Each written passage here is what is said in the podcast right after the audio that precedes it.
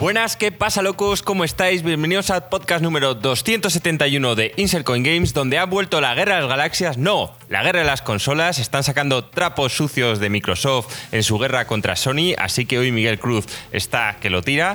Y también hablaremos del Nintendo Direct y cómo sus peluqueros aportan alguna que otra cosa a lo que hace últimamente este no E3.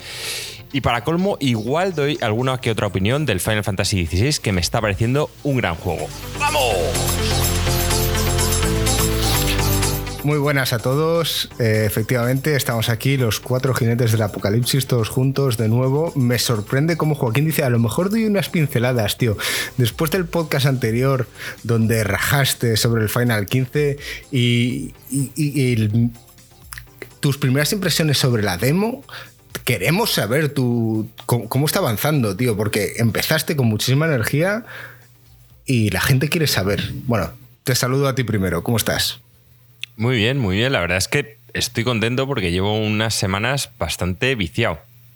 Y además con un juego en el que no me están quitando las ganas, no necesito hacer descansos. La verdad es que contento. Contento. Aroma de Goti. Aroma de Goti. Tenemos a Marco, que también le ha estado dando caña al Final 16, que yo no sé si también dará sus impresiones hoy. Creo que lo vamos a dejar para la parte final del podcast, porque hoy tenemos mucho contenido. ¿Cómo estás? Muy bien, sí, está jugando también el 16. No, por supuesto, no he llegado a donde está Joaquín seguro, pero bueno, sí, yo creo que para dar unas primeras impresiones he jugado lo suficiente. Y tenemos a Alex con nosotros, que después de el podcast intenso de la semana pasada, donde entramos en profundidad con temas de hardware y tal, te han salido haters, tío. Te han salido haters. Por fin. Por, fin, tenías ganas. Eras el que faltaba comentaremos un poco también cómo, cómo tan llovido alguna cota crítica y hoy vamos a tener algo más extenso también porque nos vamos a meter un poco en profundidad con el tema de, la FTC y la compra de, Microsoft, eh, esta compra eterna. Y mm, bueno, pues ya estamos aquí todos. Eh, antes de comenzar con el podcast, decir eh, pues lo de siempre, ¿no? Ya sabéis que emitimos todos los miércoles a las nueve y media en Twitch, hora española, eh, que tenéis que dejaros pues un subscribe para nosotros que nos ayuda a continuar y, y vivir y crecer y comprar en micros. Ya sabéis, micros de los que después os quejáis de que se oye de mala calidad, pues si os suscribís, entonces podremos invertir en tener micros en buena calidad. Así que ya sabéis lo que tenéis que hacer. En vez de dejaros también eh, las inversiones en, los huetacas de Joaquín y comprarle el libro, en esta semana sí que os voy a decir que donéis a la asociación que os pusimos las dos semanas anteriores, porque de verdad ahí es donde necesitamos el dinero. Y en los micros. Pero en ambas cosas, bueno, en, la asociación con más, con más fuerza, ¿no? Y después nosotros. Y y con todo esto, bueno, quien nos esté oyendo en el directo dice que se me, eh, oye muy bajo, es cierto, podéis ver que no estoy en mi casa. Em, daré alguna que otra pincelada, estoy al otro lado, estoy en Estados Unidos, entonces si alguien quiere saber más, que se pase por el Discord, que ya sabéis que está en la descripción y encantado os cuento la pequeña aventura en la que ando metido. A ver, Noticias cortas, chicos. Posible remaster del Red Dead Redemption. He visto algo por ahí de que han hecho un rating, ¿no? Que han empezado a ratear. Sí. Nada, este es un es que esto es noticia porque, porque mm, quitando la generación de la Play 3 y la Xbox 360 que disfrutamos del Red Dead Redemption no se ha vuelto a saber nada de él. Muchísima gente esperó durante años que saliera un port para PC, nunca lo hizo. Eh, sé que luego salió una versión para el Xbox One X mejorada en 4K, todo el rollo, y, nunca se ha hecho. Entonces, eh, creo que tras el fracaso fiasco del GTA Trilogy en el que fue un desastre de, de remaster, Mm, mm, Rockstar se lo parece que se lo pensó, pero estos rumores quizá nos dicen que han aprendido la lección y van a hacer las cosas mejor. Y yo creo que es una buena noticia que el Red Dead Redemption 1 tío, aparezca para que muchísima gente que no lo jugó en la época lo disfrute. Y si sale en PC con gráficos renovados y con la posibilidad de que mucha gente pueda meterle mods y demás, creo que creo que es un juego que pues, sería muy disfrutable tanto si lo has jugado ya como por supuesto si no lo pudiste probar en la época. Yo estoy entre ellos. Yo nunca he jugado al primero. ¿En serio? Bueno, tampoco sí. hasta el segundo. Bueno, pero lo lógico sería jugar al primero, ¿no? No, no, no, en, este caso, en este caso el Red Dead Redemption 2 es una precuela. Así que pero, podrías... O sea, ¿tendría más sentido jugar primero al 2 y después al 1? Sí, sí. O sea, yo creo que la historia... No sé, Joaquín, tú qué opinas, pero yo de verdad creo que, que, que sería mejor jugar al 2 y luego al 1. Y luego al 1. Hombre, el único problema es que técnicamente el, el 2 es tan superior que luego sentirías que estás como en la guerra de las galaxias, ¿no? Que de repente dices, ¿qué coño pasa aquí según qué tres películas bueno, yo, no, yo, no, diría tan superior. O sea, es superior, por supuesto, porque han pasado muchos años y, y, ha mejorado en los gráficos y tal y cual, pero el juego se mantiene, Joaquín, perfecto. De hecho, a Gringo mí, Marco, gusta más el, el 1. El Resident Evil 2 o sea, el Resident Evil 2, el Red Dead Redemption 2 me pareció una hazaña para la época y que la consola tirase ese juego así eh, era espectacular. O sea, fotorrealista bueno. en todos lados, las animaciones, todo, y eso que, que, el 1 me parece un gran juego, ¿eh? pero yo lo que consiguieron a nivel técnico con el 2 me pareció una, una proeza. Sí, sí, sí, no, no tengo nada que discutir con eso, pero que, que el 1 se mantiene, es lo que quiero decir. Sí, a ver, si el 1 es un gran juego, el tema es que si justo lo juegas después del 2, que es lo que ya, es que, ya digo, pocas cosas a nivel a día de hoy lucen tan bien como el Red Dead 2. Bueno, gringo, juégalo en el orden que te dé la gana, pero juega. es un poco el resumen. Estamos jodidos. Decir que he visto por aquí eh, mandos del Starfield. Yo no sé si salieron en España y se han acabado. Buah, la gente está loca con esos mandos. He estado súper tentado de comprar uno, ¿eh? Es que son chulos, ¿eh? están bien diseñados. Mola mucho el diseño y además ponen los botones como con los controles de la nave y sí. tal, y, y, y, mola, mola mucho. Lo digo más que nada porque estoy pensando qué es lo que me queda por jugar este año. Estoy aún inmerso en el Zelda. Saber que viene el Starfield, que viene el Spider-Man y tal y cual, volvemos a lo mismo. No sé cuándo voy a jugar a estos Red Dead Redemption.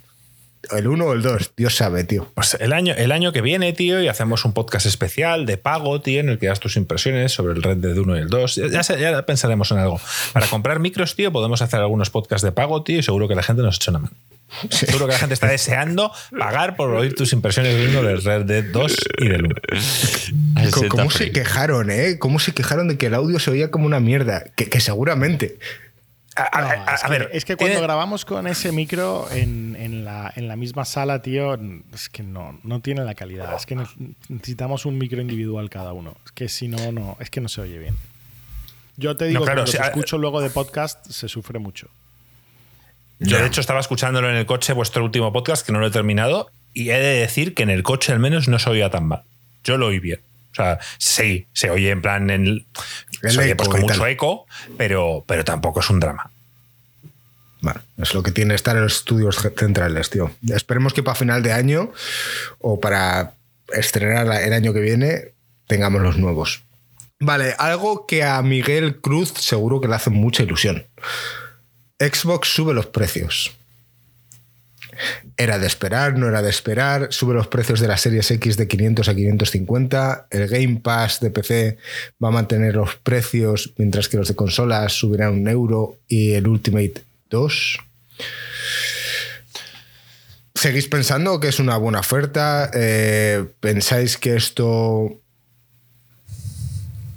eh, era de esperar? Eh, ¿Pensáis que habrá gente que lo cancele y se vaya a PlayStation? No sé. ¿Qué opináis? Bueno, eh, tenemos, gracias a, a, todo el juicio que vamos a hablar luego, tenemos cifras. tenemos cifras de Xcloud, de, de, PlayStation Now, no sé qué tal. O sea que.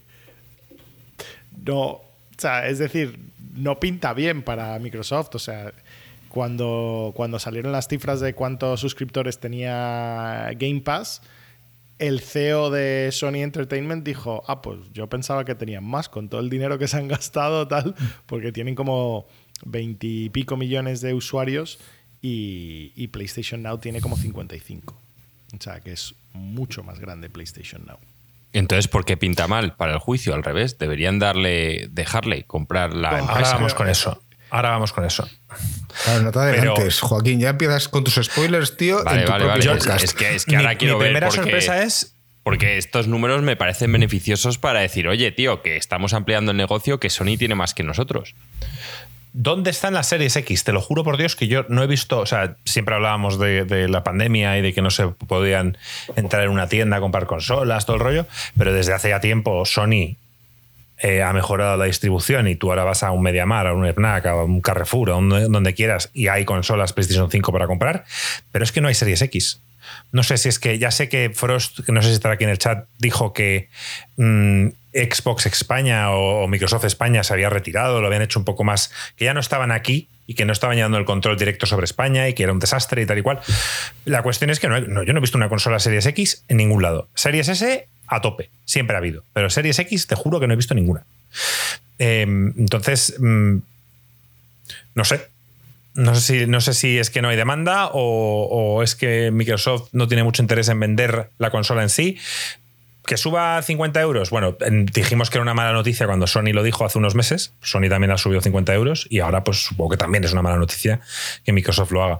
Lo de subir el Game Pass y tal, pues si vemos suscripciones, pues mm, tanto Netflix como muchos otros lo suben, pues esto es normal. Mira, Joaquín, tú no te ves afectado, en PC se mantiene igual y el Ultimate, que es el que yo pago, pues tiene dos euros de diferencia. Pues tampoco me va a matar, la verdad. Yo no, yo lo bueno del PC es que a mí no me la van a subir y en principio como me gusta jugar en PC y Microsoft me deja jugar en PC, pues es algo que agradezco.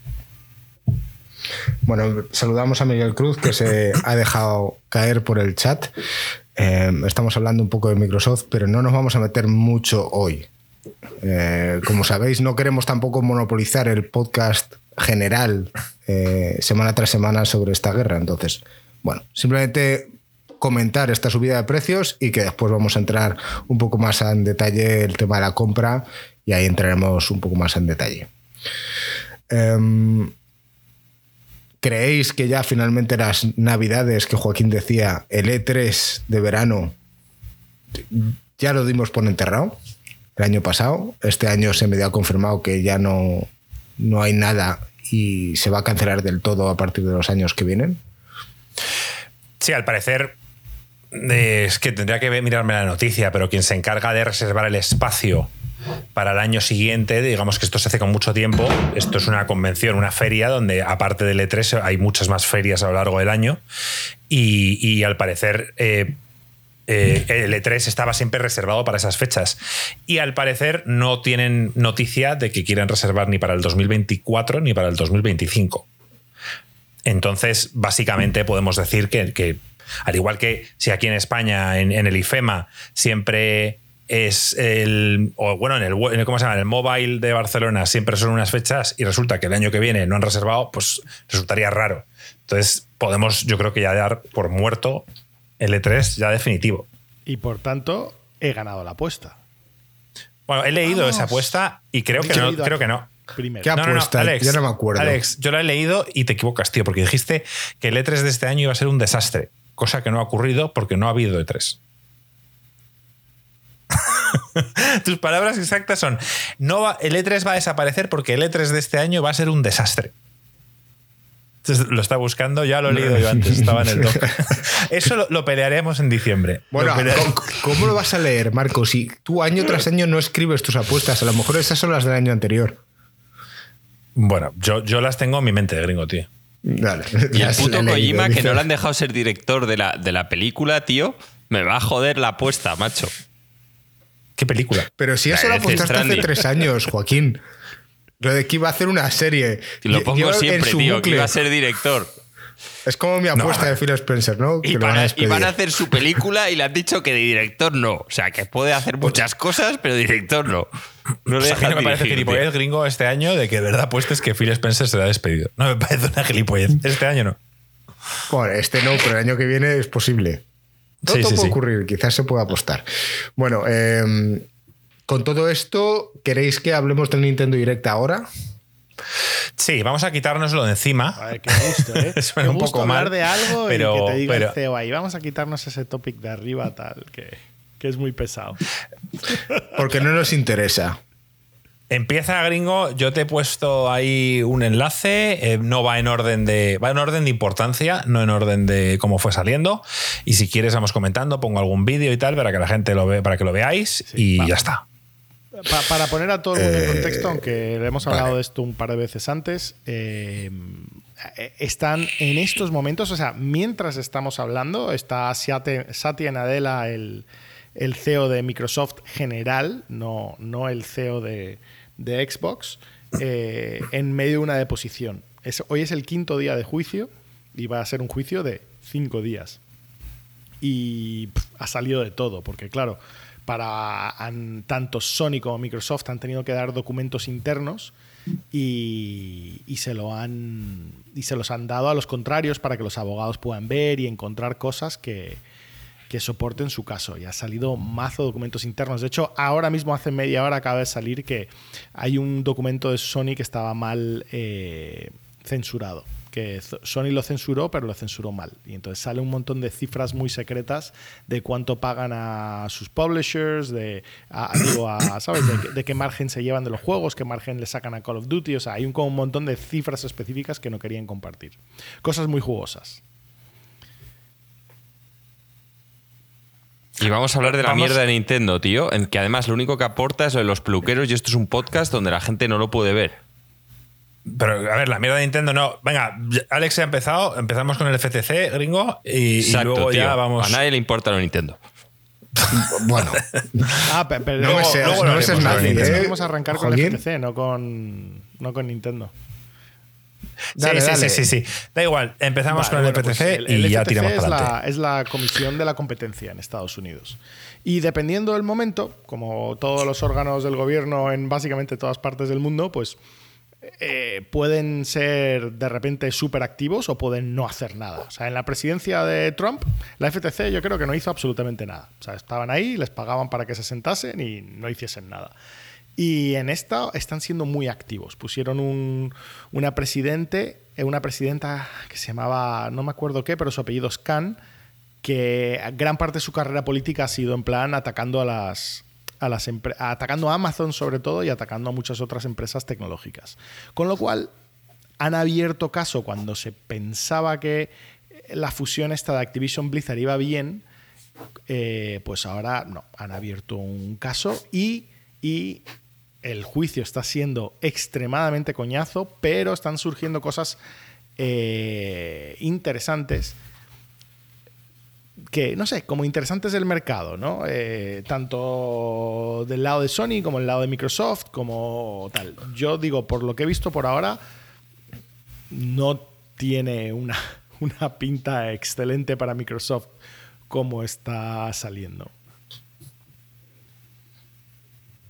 Eh, eh, bueno, en el chat están diciendo que hay muchos de estos datos que ya se conocían. Yo creo que hay muchos otros que la gente en general a lo mejor no los conoce. Hay números y hay situaciones que, merecen la pena ser habladas. A ver, eh, no sé, Alex, si quieres empezar por, el donde dijo Phil Spencer, donde Microsoft admite que, perdieron la guerra de las consolas, las console wars, y lo justifica con números. Ellos dan sus números, Microsoft da sus números, pero los de tanto Sony como Nintendo están censurados. Básicamente, eh, claro, esto es un correo interno. Esto es un correo o sea, da sus números Spencer a, su gente, ¿sabes? A la cúpula directiva. Y diciendo en plan, desde que Microsoft entró en el 2001 en la industria lanzando el Xbox, hemos sido los últimos, los terceros de tres. En plan, en esa generación, tanto Sony como Nintendo han vendido muchos más que Xbox, tal. Eh, menciona tal, tal, tal, que, mm, que el PlayStation durante dos décadas y cinco generaciones ha sido la consola número uno, tanto mundialmente como en Estados Unidos. Eh, la base gamers es.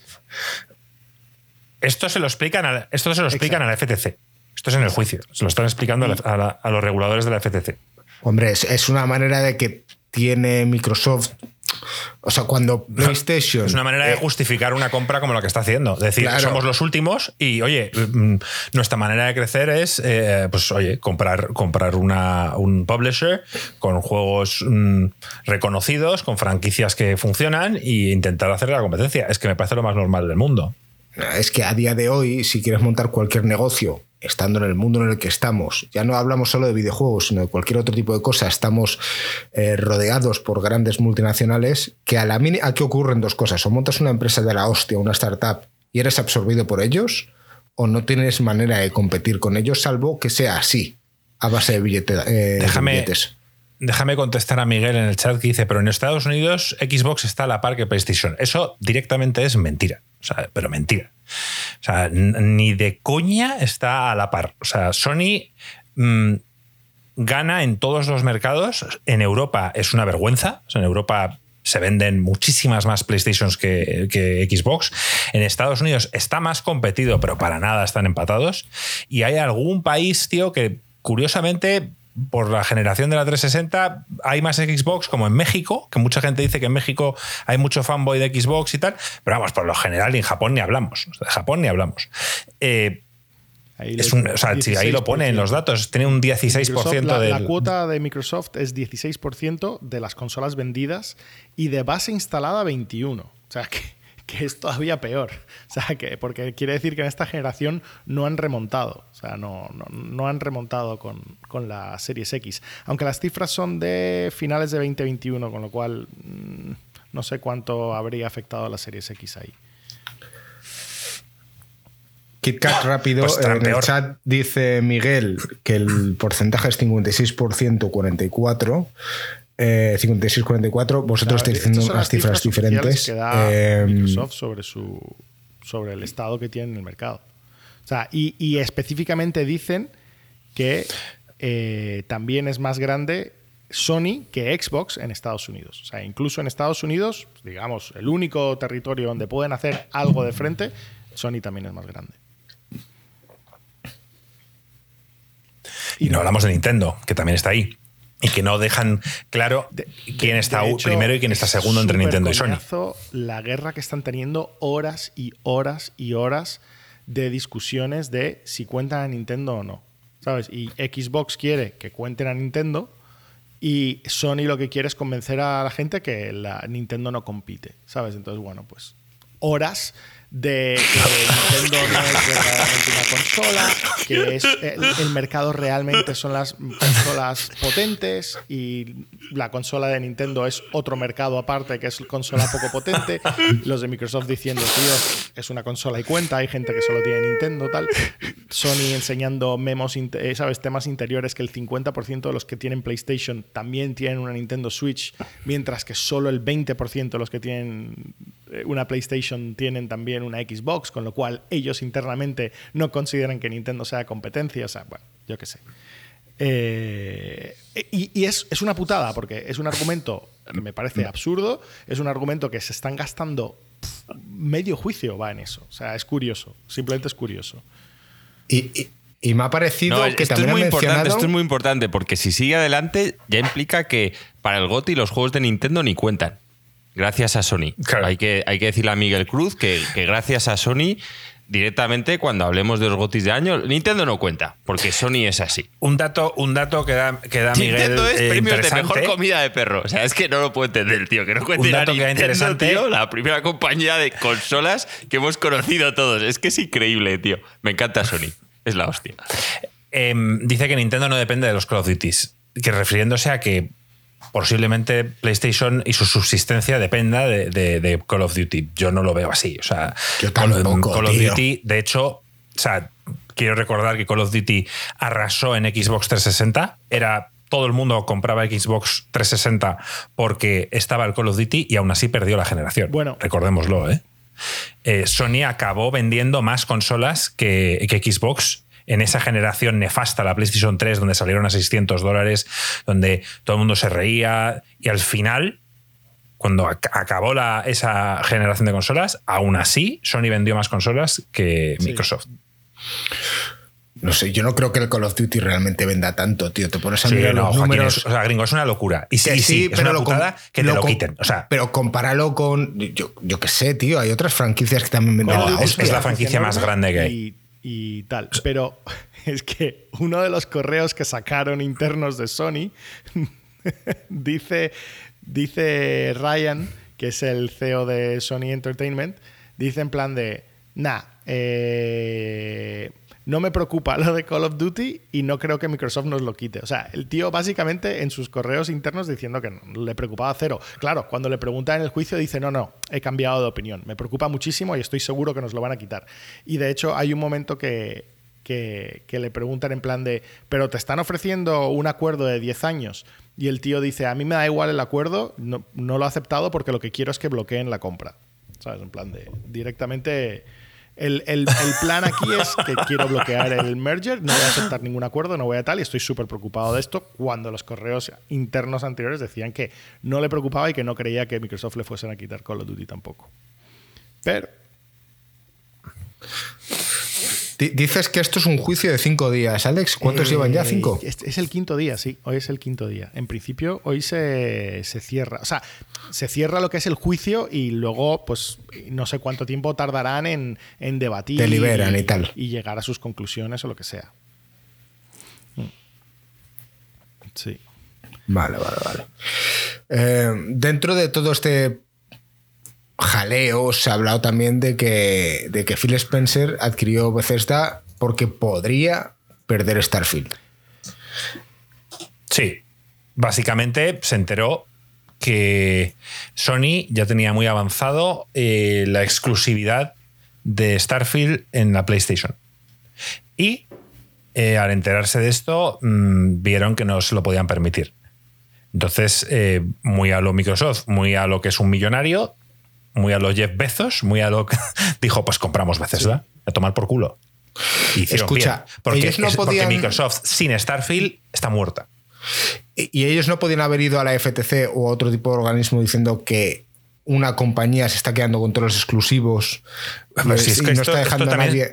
Claro, es que, o sea, de hecho, de hecho, los dos juegos anteriores, Ghostwire Tokyo y, y Deathloop, son exclusivos de Sony durante un año. O sea, eso ya, eso, eso, eso ya estaba pactado, firmado, aún habiéndolo comprado Microsoft y tuvo que joderse y, aceptar que sus juegos estuvieran primero en la otra consola porque ya lo habían aceptado, se había firmado todo y era así. Lo pudieron frenar con Starfield. Joder, es que parece ser todo, o sea, yo no es por defender a Microsoft, pero parece ser que todo lo que hacen es como. Ah, pues claro, es que se están muriendo. Es que si, si no compran Starfield, ¿qué coño hacen? Y, entonces ahora vendrán y le dirán, hacer vosotros vuestros propios juegos. Bueno, sí, ya sabéis lo difícil que es hacer juegos propios.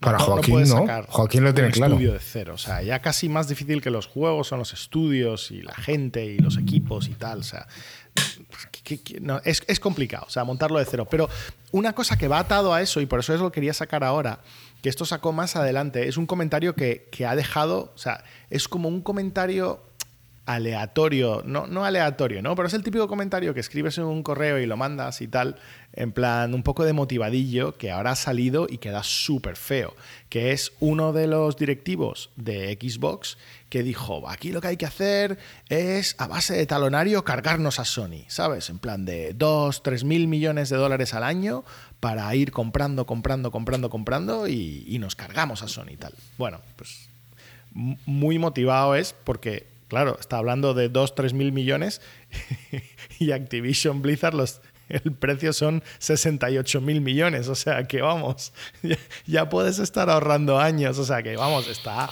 a unas cifras alocadas. Y claramente, eh, claramente. Eh, lo que quiero decir es que ese correo ha hecho quedar muy mal a Xbox y, los abogados de Sony se están clavando en, ese correo y no sé qué. ¿Y eh, cómo los abogados.? ¿Cómo los abogados de Sony tienen acceso a esto? Microsoft ha dado correos internos como Sony ha tenido que dar sus correos y sus comunicaciones internas a los de Microsoft. ¿Y por qué solo se está filtrando? ¿Por qué solo se filtran los de Microsoft? Nos acabamos de decir cosas de los dos, de Sony. Sony, debido a que, a que borró mal la información de, uno de los documentos que entregó, han salido cifras que son privadas, que están bajo NDA y lo demás y tal. Borró mal. Pero, pero yo recuerdo, Alex, que hace unos meses hablamos de que el juez había mm, básicamente ordenado a Sony que le diera que le pasara los últimos contratos que tenía en cuanto a exclusividades para entender mejor cómo funcionaba todo esto y tal. Y de eso no ha salido nada, no nos hemos enterado de, ningún, de ningún contrato firmado entre Sony y uno, un publisher para hacer exclusivo cierto juego. Coño, mira el Final Fantasy XVI. Ahora mismo estaba en Twitch viendo mazo de gente jugando y el Final Fantasy XVI no está ni en PC. Ahora mismo solo ha salido en Sony. Pero es que eso, eso parece ser que no es reprochable a menos que lo haga Microsoft. Es lo que quiero decir es, que, hay, una diferencia. es que en Japón, multiplataforma. En, Japón, o sea, en Japón les vienen los de Microsoft a quejarse de que Sony está haciendo una movida y le miran al otro en plan, no me puedo creer que sea tan gilipollas de venir un yankee aquí a decir que joda mi empresa. Esa es la única puta diferencia. O sea, es que Microsoft no va a Japón a quejarse porque directamente es que se parte en el culo de la risa. Claro, o sea, tú ahora imagínate que es, esto es aquí. Tienes tu empresa española, no sé qué, en plan, Rafa Nadal como con lo de Francia, y dices, no, es que es la hostia tal cual, y te viene un francés diciendo que no, no, es que el tenista nuestro es mejor. Que te den por culo, coño. Pues que defiendan tu país, pero en el tuyo, pero ahí está, le, van a joder. Pues bueno, lo, siento por él. Pero vamos, es que de la otra forma, Marco, es que son empresas japonesas. Y es que les suda la polla lo que piensen los americanos a donde quiero llegar es que, que, estamos viendo a lo largo de los años que, Sony firma exclusivos constantemente. Sí. Eso, eh, y hablo de que no es reprochable o nadie se queja de todo eso. Pero yo cuando creo que nadie lo hace firmando un juego en Game Pass día uno, lo cual no priva a veces de que Sony lo tenga, sino que simplemente en Sony tienes que pagar un dinero por el juego, mientras que en Microsoft lo tienes en Game Pass. Eso es, vamos, es, que lo peor de los ángulos del juicio es que Microsoft va a monopolizar el cloud gaming. Y de hecho, hoy testificaba Nvidia. Y todo el argumento de Microsoft es que, tíos, le estamos perdiendo dinero a Xcloud. O sea, lo han dicho en el juicio, en plan de. El dinero que nosotros sacamos de Xcloud es, no, no, no, no compensa los costes de, de, los servidores, de tal, no sé qué. Y que, y que es un nicho de nuestro. O sea, no, no mucha gente lo utiliza. El, cloud gaming es un nicho tal y, y otros correos internos que tenían diciendo no sabemos si nunca va a, triunfar de verdad del todo por temas de latencia, por temas de no sé qué, por temas de no sé cuánto. Mientras que el otro lado están argumentando que no, no, que el cloud gaming es el futuro, que se va a comer a todo y que Microsoft se va a quedar con todo porque su cloud gaming es la polla. Pero por esa regla de tres, esto es como el que quiere desarrollar una IP nueva. ¿Por qué no PlayStation se hace un cloud gaming propio? Sí, sí. Si lo hizo, compró una empresa para ello. Claro, pero quiero decir que desde que, los ojos del otro eh, son totalmente diferentes a como lo ves tú. ¿no, te incluye streaming de juegos? Yo estoy casi seguro que sí. Sí, sí. Lo tiene. yo, sí, yo lo he probado, a mí no me funciona muy bien. Me, muchísimo mejor el xCloud. Pero también es verdad mí que esto... he probado el xCloud más recientemente y la última vez que probé el PlayStation Now fue con el God of War 1. O sea, pues perfectamente lo pueden haber mejorado un montón. Es que no lo sé. Para mí esto, este argumento no tiene nada que ver con la compra. Es una manera de que la empresa pueda estar creciendo, sí, ¿vale? Pero no, significa que vayan a monopolizar los juegos debido a esto. Creo. sí, gringo. ellos, todo, ellos todo, lo, todo, lo, están enfocando para que no haga la compra. Les da igual el qué. O sea, si, si tuvieran una movida de, de que, yo qué sé, que los directivos de Xbox toman drogas, tío, y no deberían, y es ilegal, lo sacarían también, aunque no tenga nada que ver con la contra. O sea, si es que es joder la compra, sea como sea. Claro, a Miguel dice en el chat, estás mal informado, gringo. No, pero no es que esté mal informado, es que no estoy informado. Y pregunto como si no tuviese ni puta idea, que realmente no la tengo. Y hago preguntas al aire que a mí me parecen lógicas, como que yo no veo por qué eh, me vas a decir que Tesla va a dominar el monopolio de los vehículos sacando SpaceX y lanzando eh, viajes a la luna. ¿Es la misma empresa o está llevada por la misma gente? Pues puede ser que sí, pero no tiene nada que ver una cosa con la otra. ¿Y que pueden complementarse en el futuro? Pues a lo mejor sí, si le meten un cohete a un Tesla, yo qué coño sé. Pero a priori, yo, viendo a mí no me yo, parece lo no mismo. sé, yo el argumento que veo en contra de, de que intervengan es que, número uno, yo creo que los reguladores deberían ser muy cuidadosos para intervenir este tipo de operaciones. O sea, en general, creo que la respuesta debería ser no intervenir. Porque el mercado suele funcionar muy bien y las empresas que crees que son la polla y tal, luego sale una startup y se lo come. Imagínate que los reguladores hubiesen intervenido cuando Yahoo tenía el monopolio de búsqueda. O sea, ¿quién se acuerda hoy de Yahoo? De Altavista. Salió Altavista, luego ya salió Yahoo, luego tal. Que hoy en día intervengan a Google por un monopolio de búsqueda. Es, es, otra cosa. ¿Cuántos años lleva de monopolio? ¿Cuál es la cifra de monopolio? Lleva muchos años ya de monopolio. La cifra es altísima. Tienen como 97% de las búsquedas en la mayoría de los mercados. O sea, como que veo un caso más claro. Y no lo están haciendo. Pero veo un caso un poco más claro. Mientras que aquí Microsoft es un jugador minoritario. O sea, es el tercero de los tres. Y después de la compra de Activision se pondría más o menos equivalente a PlayStation en facturación, pero claro, muchos de los juegos son móviles y tal, no sé qué, que no están realmente en el mismo sector. O sea, no lo sé. O sea, si ves que lo compra y abusa de su posición y no sé qué y tal, entonces es el momento de intervenir, pero no ahora, antes de que. O sea, es que no sé, me parece que. No, no, y sobre todo regalando el, el Call of Duty. Quiero decir, todos cuando vimos que compraban Activision decimos, Buah, les quitan el Call of Duty a, a, a, Sony, que es lo que todos pensábamos, en plan, van a estar jodidos.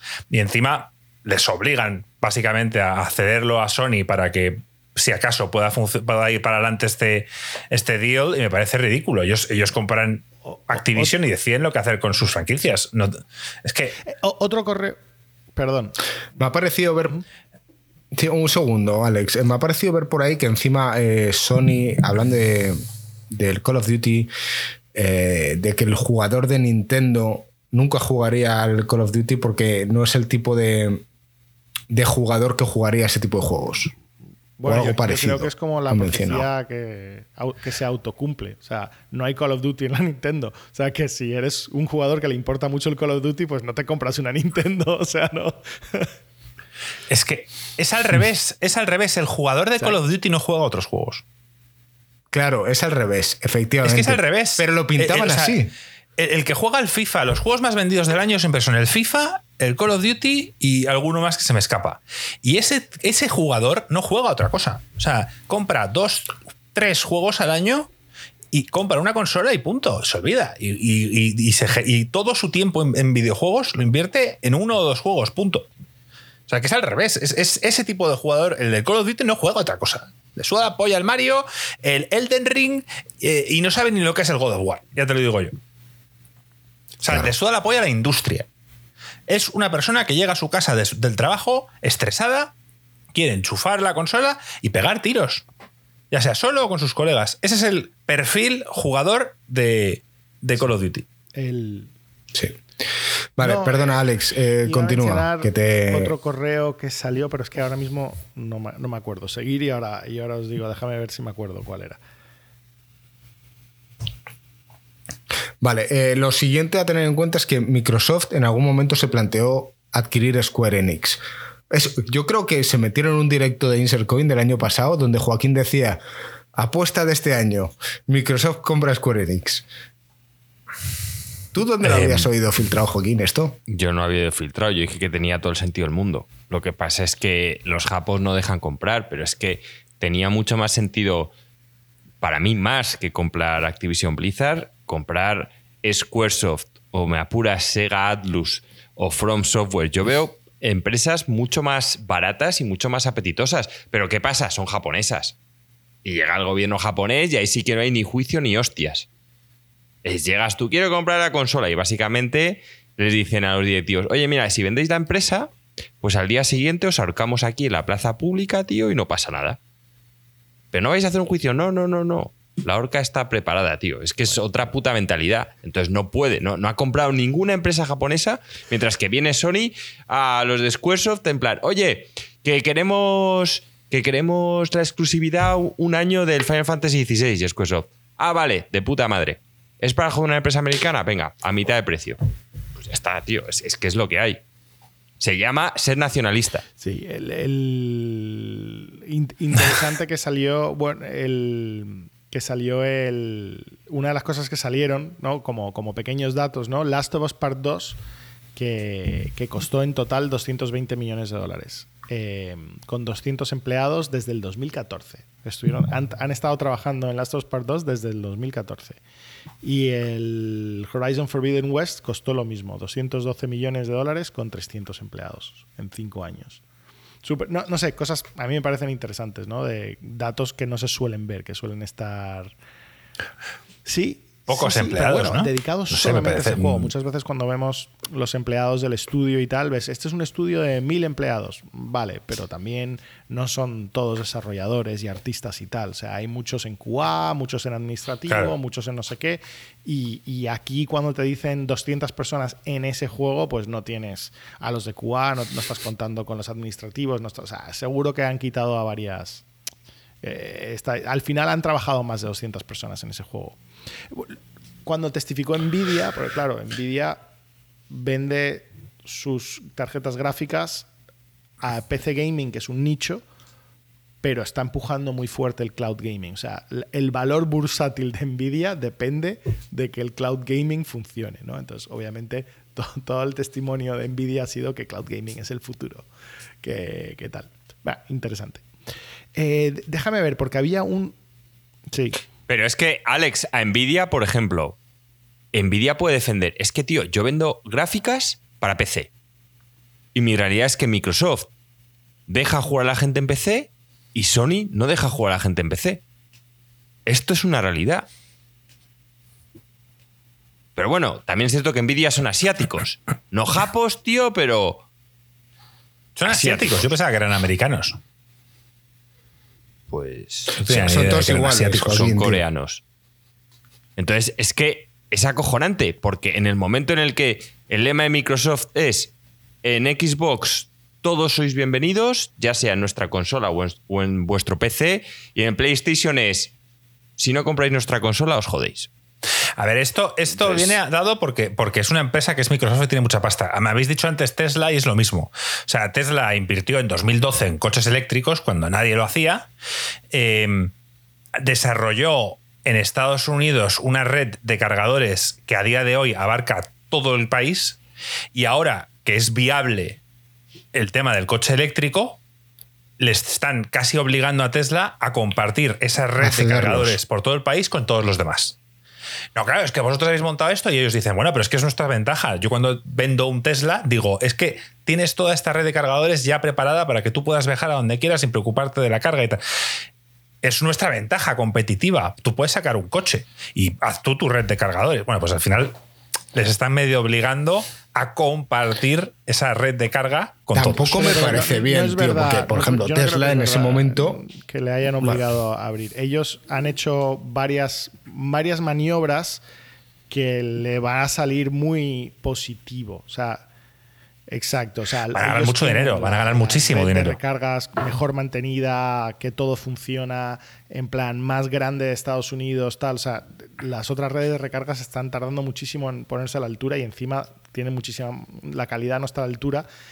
Y están haciendo, han abierto el código de su conector, que es 200.000 veces mejor que, los, que el otro, el conector estándar de la industria y en estas últimas dos semanas ha salido Ford, General Motors, que han dicho que van a dejar de usar el conector anterior y van a pasar al conector de Tesla. Le han llamado, el conector de Tesla ahora se llama el North American Standard Connector, o sea que le han cambiado el nombre para que simplemente sea, no tenga nada que ver con Tesla, pero es que se han, se han, se han unido, es que ahora mismo de, no me acuerdo, pero se han unido como dos o tres marcas más de automóviles. Básicamente queda Volkswagen y Hyundai, que todavía no se han pronunciado.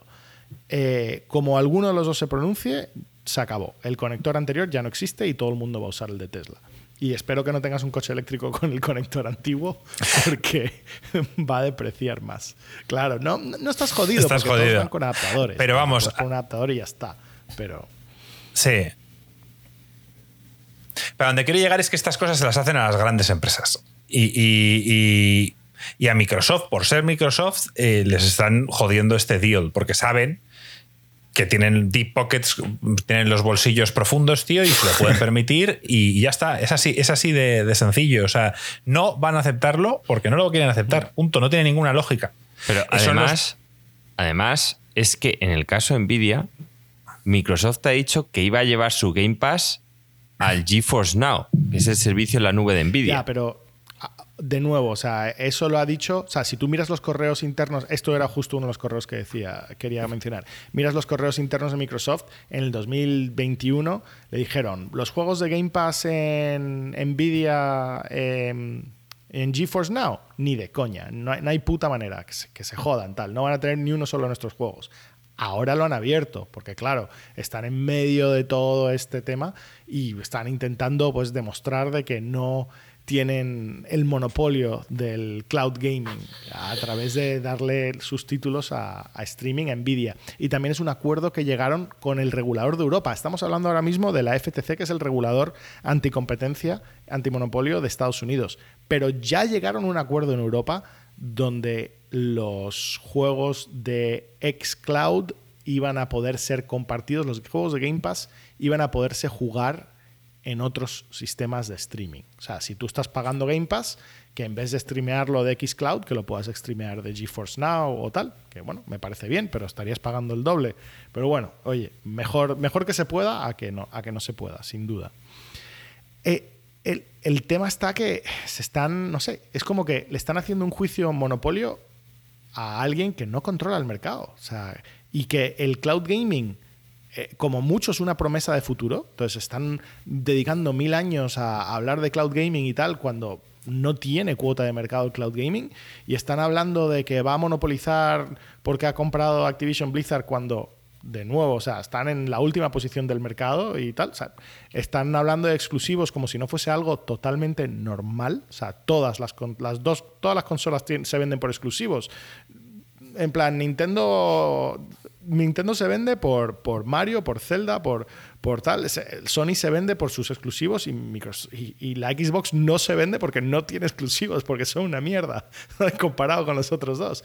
Entonces, no sé, no sé. Yo no sé si queremos decir mucho, mucho más de esto, pero, pero básicamente a Sony se le encendieron las alarmas, también a otro correo interno de Sony, cuando dije, cuando le mandaron en plan, oye, mira, estos son los juegos que estaríamos dispuestos a mantener en, en, eh, digamos, en la PlayStation y ponían el Overwatch, pero no ponían el Overwatch 2 y ponían eh, los Elder Scrolls, el Skyrim y tal, no sé qué, pero no se comprometían al, al, siguiente Elder Scrolls. ¿Sabes? Y entonces como que, como que ahí es cuando empezó, empezó a entrar la alarma en, en, los de PlayStation y dijeron, vamos a bloquear esto. Si es que estamos, como decía Boone, eh, que creo que era Matt Boone, otro del el empleado de Microsoft que dijo, hay que romper esto a golpe de talonario.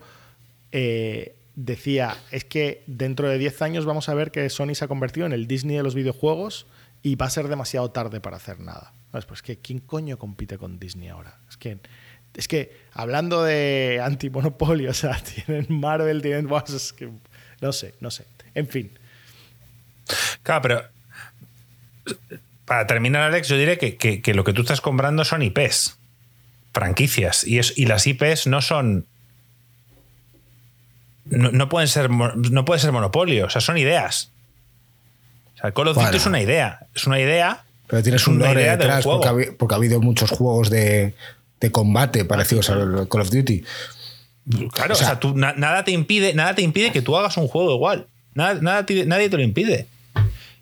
De hecho, lo último que tenemos ahí apuntado es que quisieran comprar Sega, como hemos hablado Joaquín y yo antes, que tenía mucho sentido, aunque no creo que no les hubiera venido quitando el persona y quizá algo de Sonic por imagen y tal, pero vamos, hubiera sido.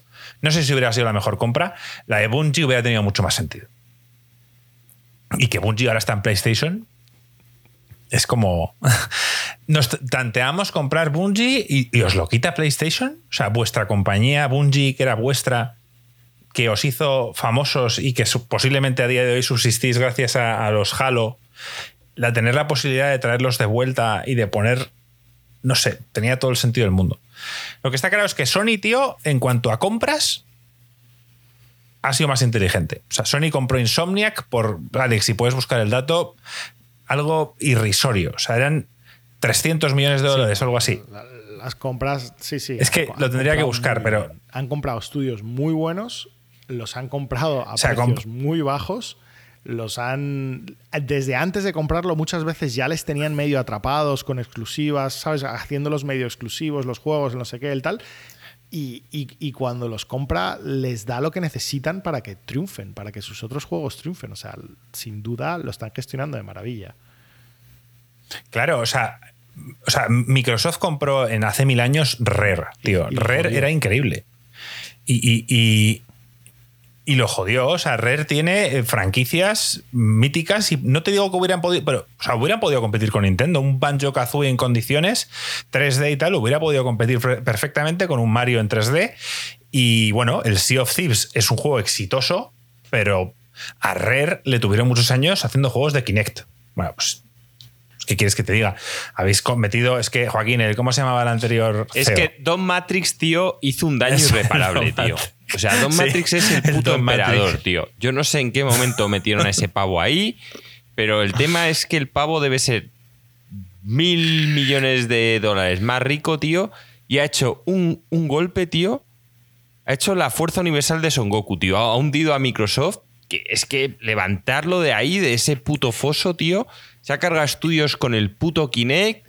Es como si tú ahora coges a, a, los de Last of Us y les dices, no, no, juegos de Kinect y los tíos de qué coño me estás contando. Sí, sí, sí, este es Kinect, es el futuro.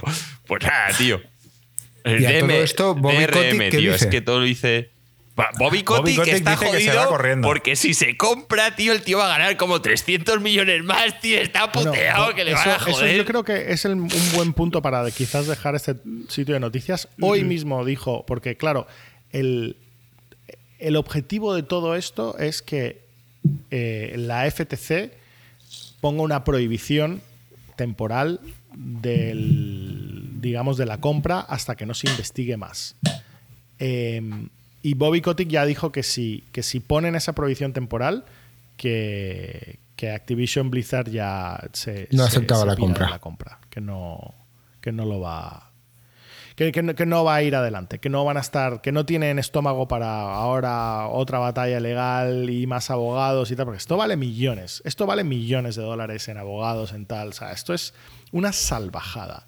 Y, nada, que tiene sentido, o sea, dice, bueno, pues si, nos lo vas a poner tan cuesta arriba, pues, uh. pues, pues lo dejamos. Una última pregunta. Yo, desde mi punto de vista, creo que esto se va a alargar. O sea, van a coger y van a decir que no tienen suficiente información como para tomar una decisión ahora y lo van a intentar alargar. Entonces, Blizzard a lo mejor se va del deal y pasa esto, pero imaginaros que realmente se bloquea. Siendo como es Estados Unidos y cómo funcionan las leyes en el país, significaría que esto ya sienta un precedente para acciones que vayan a ser similares en el futuro. Juicio, no es realmente un juicio, es ante el mercado de la competencia, tal, o sea, no es. Es distinto. O sea, esto es unas presentaciones al regulador de competencia, digamos, que tiene mucha importancia, que se juegan muchísimos millones, que se juegan muchos temas, pero, pero no, es, no es que esto vaya a sentar jurisprudencia. Ya Microsoft yo creo que debería cambiar estrategia si esto no sale adelante y mm, quizá copiar a Sony en, la suya. O sea, dejarte de grandes publishers e irte a mm, un From Software, irte a un CD Projekt, irte a, estudios Otra que, te van a, yo que, a, reportar. ya, pero es, que, ¿cuál es el valor es que, del CD Projekt? Quizás dejarte... y, los, y los bueno, tampoco creo que sea. Quizás dejarte el valor que te ibas a dejar en la compra de. Pues Sony compró Bungie por dos mil y pico millones de dólares y nadie ha dicho nada, no ha pasado nada. 15 mil millones de. Ah, no, espera un momentico. Esto, es que esto lo, he puesto. Eso está, eso está mal, perdóname. Eh, Pero ahora te lo digo. Lo dan en, no, sé cómo se llama la moneda polaca. ¿Cómo, va a costar, ¿Cómo va a costar lo mismo eh, Bethesda ¿Qué CD Projekt? Pregunto, ¿eh? Es que es la moneda polaca, es, es, la mierda. De todos modos, que se dejen, si esto no sale adelante, que se dejen ese mismo dinero que se iban a dejar en la compra en intentar, pues, hacer cosas nuevas. No, gringo, el problema, el problema es que, mira, Google, tío, eh, con Stadia creó, cogió... 3.800 millones. 3.800 millones. Eso tiene más sentido. O sea, Bungie lo compró Microsoft por 2.400, si no recuerdo mal. Y Bungie tiene la franquicia de Destiny que da dinero a día de hoy. Y además, Bungie mantiene la. Una, compra. O sea, mantiene cierta. De... PlayStation quería gente que sepa de juegos como servicio internamente y tal. O sea que.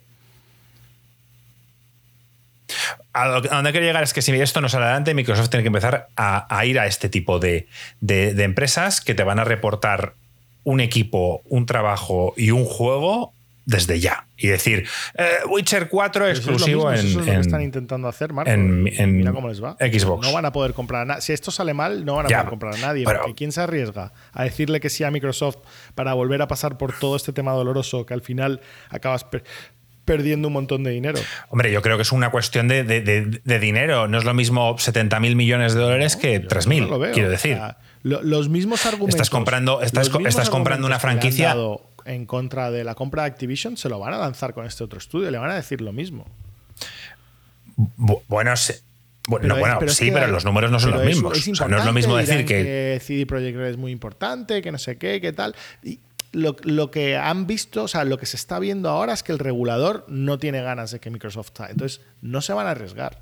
O sea, porque igual no pasa nada, pero igual vuelves a pasar esto y vuelves a perder cientos de millones de dólares perdidos, tirados a la basura y, un año de, trabajo de ejecutivos y no sé qué y tal. No sé, o sea, que, que, igual sí sigues intentando hacer compras, pero lo más probable que hagan es que vamos a ver dentro de X años, a ver si cambia el gobierno y nos cambian el regulador por ejemplo. Me encanta un, mensaje gringo que han dejado en Twitch. Léselo, Joaquín. Seguramente, más que nada porque eh, seguramente gane Trump y a Trump esto le va a sudar las pelotas. A ver, tenemos un mensaje en Twitch y así damos carpetazo a este topic eh, de Perico Boquerón que dice, Joaquín, acéptame al clan del Diablo 4 que llevo esperando un día, 12 horas, 45 minutos y 23 segundos. ¿Has creado un clan, Joaquín? Sí, sí. Que encima, para colmo, es Insert Coin Games y luego ponía una cosa, ¿cuál es? Lo tal, y pone Roma, tío, que no sabía que era lo que aparecía en el, el alias. El alias. Yo no sabía que el alias es lo que se metía a los jugadores. Eh, o sea, que el, clan eh, es Insert Coin Games. Marco, tú también tienes el. Vale, Perico, luego me meto y además te voy a hacer officer para que puedas agregar a cualquiera que, se quiera meter en nuestro clan. Full pedal, eso es. Todo el mundo es bienvenido. Eh, con esto sí, voy es a que automático. Voy a pasar a, la sección de comentarios. ¿Vale? Eh, pasar muy por encima el comentario de Pete, que dijo en el podcast anterior: ese audio hay que mejorarlo y mucho. Bueno, ya sabes, eh, estamos, estamos en ellos. Sentimos no haber estado al nivel que solemos estar siempre. De hecho, quizás hoy mi audio no es el mejor del mundo. Si no te parece suficientemente bueno, déjanoslo en los comentarios también, Pete. Y tenemos aquí eh, tres comentarios, de los cuales otro ha sido por email. Marco, tío. Empiezan a llegarnos emails. o sea, ya no quizás, es la mejor opción, ¿eh? mandarnos emails. Claro, hay gente que dice, pues no me voy a meter en iBox o, ¿cómo coño se comenta en Spotify? No se puede. es, muy difícil. Claro, mandarnos un email. Ya sabéis, en la descripción ahí, info arroba insercoingames.es, si no me equivoco. Entonces, eh, tenemos dos comentarios por aquí en contra de Alex. Lo decíamos al principio del podcast, él los festejaba como diciendo, al fin tengo haters, los voy a mencionar por aquí y os doy las gracias por comentar, porque tanto sea positivo como negativo, nos ayuda a crecer y aquí tenéis voz y voto todos. Eh, Oscar dice, tenéis a Alex como experto en hardware, pero yo siempre lo he visto que da poco más que el 5 sobre 10. Estamos ante un momento revolucionario, dice con las gafas de Apple. Modo fanboy paleto de Apple on. En serio. Después del CSI, 50 años de humo, fracasos, el iPhone y sobreprecios absurdos sin motivo, ¿aún no sabéis cómo funciona Apple? Hablar de videojuegos, que por eso es por lo que os llevo escuchando años. Un abrazo a todos, menos a Alex, que hoy se ha venido arriba. Oscar, gracias por llevarnos escuchando durante tantos años y escucharnos hablar sobre videojuegos. Y Alex, no sé si quieres comentar algo sobre esto. O sea, a ver, yo, yo creo que. Eh, yo, desde un punto de vista totalmente en serio. Que fracasando se llega a ser la empresa número uno del mundo, tío. Que fracasando se llega a ser la empresa número uno del mundo, Alex. Es que lo hemos estado haciendo todos mal. Te digo, el. Sin duda, yo creo que esa sección la tendríamos que haber puesto al final del podcast, porque no es de gaming. Entonces, yo creo que en eso sí tienen razón. Pero Da igual, tío. No, no, no, no, no, no. Aquí se pone como se pone, tío. Y el topic, main topic eran las gafas. Y yo estoy total. Yo, como CEO, no estaba, no tomé esa decisión de poner al principio. Pero no sé quién la decidió, pero me parecía estupenda. Se puso al principio. y está bien. Y, es lo que hay. hay que. Yo creo que. Yo sé que es un tema que durante mucho tiempo la gente lo llevaba muy en el corazón. Ese que soy de Android, soy de Apple, soy de izquierdas, soy de derechas. O sea, todo este tipo de cosas ideológicas es algo que está muy bien, pero tienes que intentar. Eh, hay que intentar trascenderlo un poco para, para poder ver las cosas buenas que tienen todas las cosas. Apple tiene unas cosas muy buenas, tiene otras cosas terribles. Android tiene algunas cosas muy buenas, tiene otras cosas terribles. O sea, cada cosa tiene sus cosas positivas y negativas. Y yo creo que para cualquier persona que le gusta la tecnología, es imposible no estar emocionado con algo tan increíble como lo que acaban de soltar Apple con estas gafas, que está a años luz de cualquier otras gafas que hay en el mercado ahora mismo, haciendo unas cosas absolutamente locas, con unos niveles de ingeniería brutal. ¿Que estas gafas van a triunfar? No lo sabemos. ¿Que estas gafas, la versión que está ahora, van a triunfar? Seguro que no. Vamos, eso está más claro que el agua. O sea, hasta Apple sabe que estas gafas, ahora como están, al precio que están y tal, son para desarrolladores. Estas gafas se están vendiendo como versión beta y pues es una beta que los desarrolladores van a pagar 3.500 dólares para tener. Claro. Y, para mí. Pero. para early adopters, lo dijiste el otro día. Yo, yo como he sido fan de los vehículos desde el. ¿Sabes? Siempre me han gustado los coches y tal, los motores potentes, la gasolina y tal. Cuando salieron los coches eléctricos, a mí me, también me emocioné en plan de. En principio no era algo que me gustase, pero es que tecnológicamente los avances que han hecho, los tal, o sea, creo que es algo muy emocionante. Entonces, yo creo que es interesante intentar ver, ver distintas cosas. Y bueno, y si creéis que lo digo porque soy fanboy de Apple, pues no pasa nada. No es la primera vez que me lo dicen. Seguramente no será la última.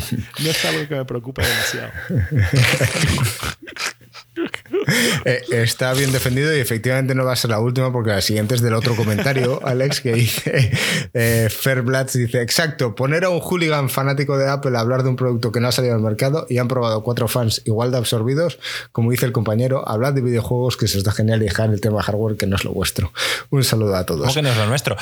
vamos a decir una cosa, yo, yo de, hardware y tecnología no tengo ni puta idea, para eso está Alex, pero lo que está claro es que si todos tenéis un teléfono en la mano como el que tenéis, es gracias a Apple. Y a quien le moleste, tío, pues que se compre un Nokia, tío. Iros, a, iros al Mediamar, ir a la zona de viejos, estas que venden los móviles, estos viejos con los números en grande, y compraros un móvil. Porque todo lo que tenéis en las manos, todos los teléfonos son gracias a Apple, tío. Y ya está. Es así. Y yo no soy fanboy de Apple, pero es la realidad. Alex ha dicho una cosa. Al igual que le debemos el fútbol, tío, a los putos ingleses. Ojalá lo hubiéramos inventado nosotros, pero no. Los ingleses inventaron el fútbol y yo soy aficionado del Sevilla, tío, y gracias a los putos ingleses. No pasa nada, tío. Alex dice algo interesante. Al final es que lo importante es que si eres apasionado sobre algo, da igual quién sea, el que empuje para adelante, pero te emociona. O sea, como antes hemos mencionado a Tesla, todos los demás fabricantes de vehículos eh, decían que no se podía innovar con vehículos eléctricos, llega Tesla y cambia el mercado porque introduce algo totalmente innovador. Eh, Apple lo hizo en su momento con el iPod. en este caso, quizás las gafas. Yo me emocioné igualmente cuando salió las HoloLens o han salido las HTC o otro tipo de gafas de este estilo. Las Google Glass, tío. claro. O sea, te he interrumpido. Sigue, sigue, sigue. No, no, lo que quería decir es que efectivamente, y un punto muy importante que mencionas es, joder, puede ser de una cosa o de la otra, pero somos, generalmente suelo considerar que quien escucha el podcast somos adultos con dos dedos de frente y un poco de lógica, como para saber abstraerte y dejar de ser extremista de un lado o de otro. Coño, aléjate y mira desde un prisma totalmente diferente cómo avanza el mundo. Justamente y, creo eh, que eso es importante. hablar de lo revolucionario que fue Tesla cuando Y ahora, pues seguro que los fans de Tesla me van a crucificar, pero realmente Tesla no fue nada revolucionario. Utilizó las mismas técnicas de fabricación que, que usaban todos los vehículos anteriormente. O sea, fue muy poco revolucionario en muchas cosas. Pero, o sea, un coche contemporáneo que es realmente revolucionario es el BMW i3 que está fabricado completo con una estructura de monocasco de fibra de carbono. O sea, es básicamente un Fórmula 1. Y, es, increíble cómo la diferencia que tienen es en cuanto la empresa creía en ese producto. Porque BMW hizo i3, que, o sea, que es un coche brutalmente revolucionario y sin embargo lo hicieron extremadamente feo para un nicho raro que la gente no le interesaba y no le pusieron nada de marketing, ni empuje, ni creencia, ni nada por detrás. Y Tesla sacó su coche fabricado como todos los demás coches, con problemas de calidad de ensamblado, con no sé qué, un tal, pero lo que sí hicieron muy bien fue el software que controla los motores y tal, y prometer, prometer, prometer, que eso no empobrece, es un, dicho, un dicho muy clásico pero lo creían de verdad, tío. O sea, todo, los, todo lo que hacían era eléctrico, vivían eléctrico y, es que, y es que se nota. Es que al final se nota. Ninguno de los fabricantes tradicionales iba a dar el paso. Me, hace gracia. Porque no, porque estaban muy cómodos como estaban. Porque estaban muy cómodos. Es que me hace gracia que dicen que hablemos de videojuegos y ahora estamos hablando de coches. Es un podcast de videojuegos que sale los Pero yo, yo estoy totalmente de acuerdo. Exacto, tío. Bueno, en los Teslas, en los Teslas se puede jugar a videojuegos, así que todo está relacionado. hablando de coches, voy a aprovechar y esta noche eh, luego voy a subir un vídeo de algo que he visto relacionado con coches y Microsoft. Así tenemos la unión de videojuegos y os va a sorprender con algo que he visto por aquí. Eh, joder, pues yo de aquí iba a saltar a otra cosa que no tenía nada que ver con, con videojuegos era judíos ortodoxos, pero lo voy, a dejar, para la parte final del podcast si hay tiempo, porque vais a flipar. Eh, vale, voy a leer el último comentario que tenemos por email y después vamos a hablar sobre las impresiones del Final 16, si os parece bien. Eh, en este caso nos escribe Gonsis, que es un mítico del canal de hace mucho tiempo que, que no le vemos últimamente, pero dice muy buenas, de primeras pedir disculpas porque se viene el mensaje largo. Como sabéis, llevo escuchándoos desde hace mucho, aunque ahora no puedo estar muy presente en Discord o unirme a vicios con vosotros. Sigo escuchando el podcast todas las semanas y me ameniza enormemente muchísimas tardes. A pesar de eso, no he escrito creo que nunca, pero en esta ocasión se me han juntado varias cosas que me gustaría comentar. Eh, por un lado, felicitar a Joaquín, me parece impresionante lo que ha conseguido. Siempre ha sido la figura más políticamente incorrecta o conflictiva, o llámalo X, de Insercoin, aunque todo esto son precisamente formas políticamente correctas de decir otras cosas. Pero que haya conseguido elevar a un mismo nivel su capacidad para decir comentarios machistas y su ego a la hora de recibir una crítica me parece el alcance de muy pocos. Espero que sea una persona fuerte de mente y madura para que no le moleste mi uso de la libertad de expresión que tanto ha costado conseguir. Dicho esto, quería comentar algo referente al podcast 268, el del showcase, concretamente de la opinión que habéis dado de Senua. Creo que ha habido un aspecto que quizás no habéis valorado del tráiler. Para mucha gente, incluido yo, una de las cosas más disfrutables del primero fue su inmersión auditiva y la sensación que transmitía todo el aportado sonoro del juego. El primer tráiler que presentaron no dejaba ver nada de esto, sino que parecía haberse centrado más en la acción y la espectacularidad visual. Y necesitando Xbox un juego de acción en primera persona tipo God of War, se podía pensar que podían haber cogido una IP que ya había tenido cierto éxito para redirigirla hacia algo así. Para mí este último tráiler ha sido una manera de decir que no han dejado de lado la esencia del primero, que puede tener más acción, mejores gráficos y lo que sea, pero sigue siendo Hellblade.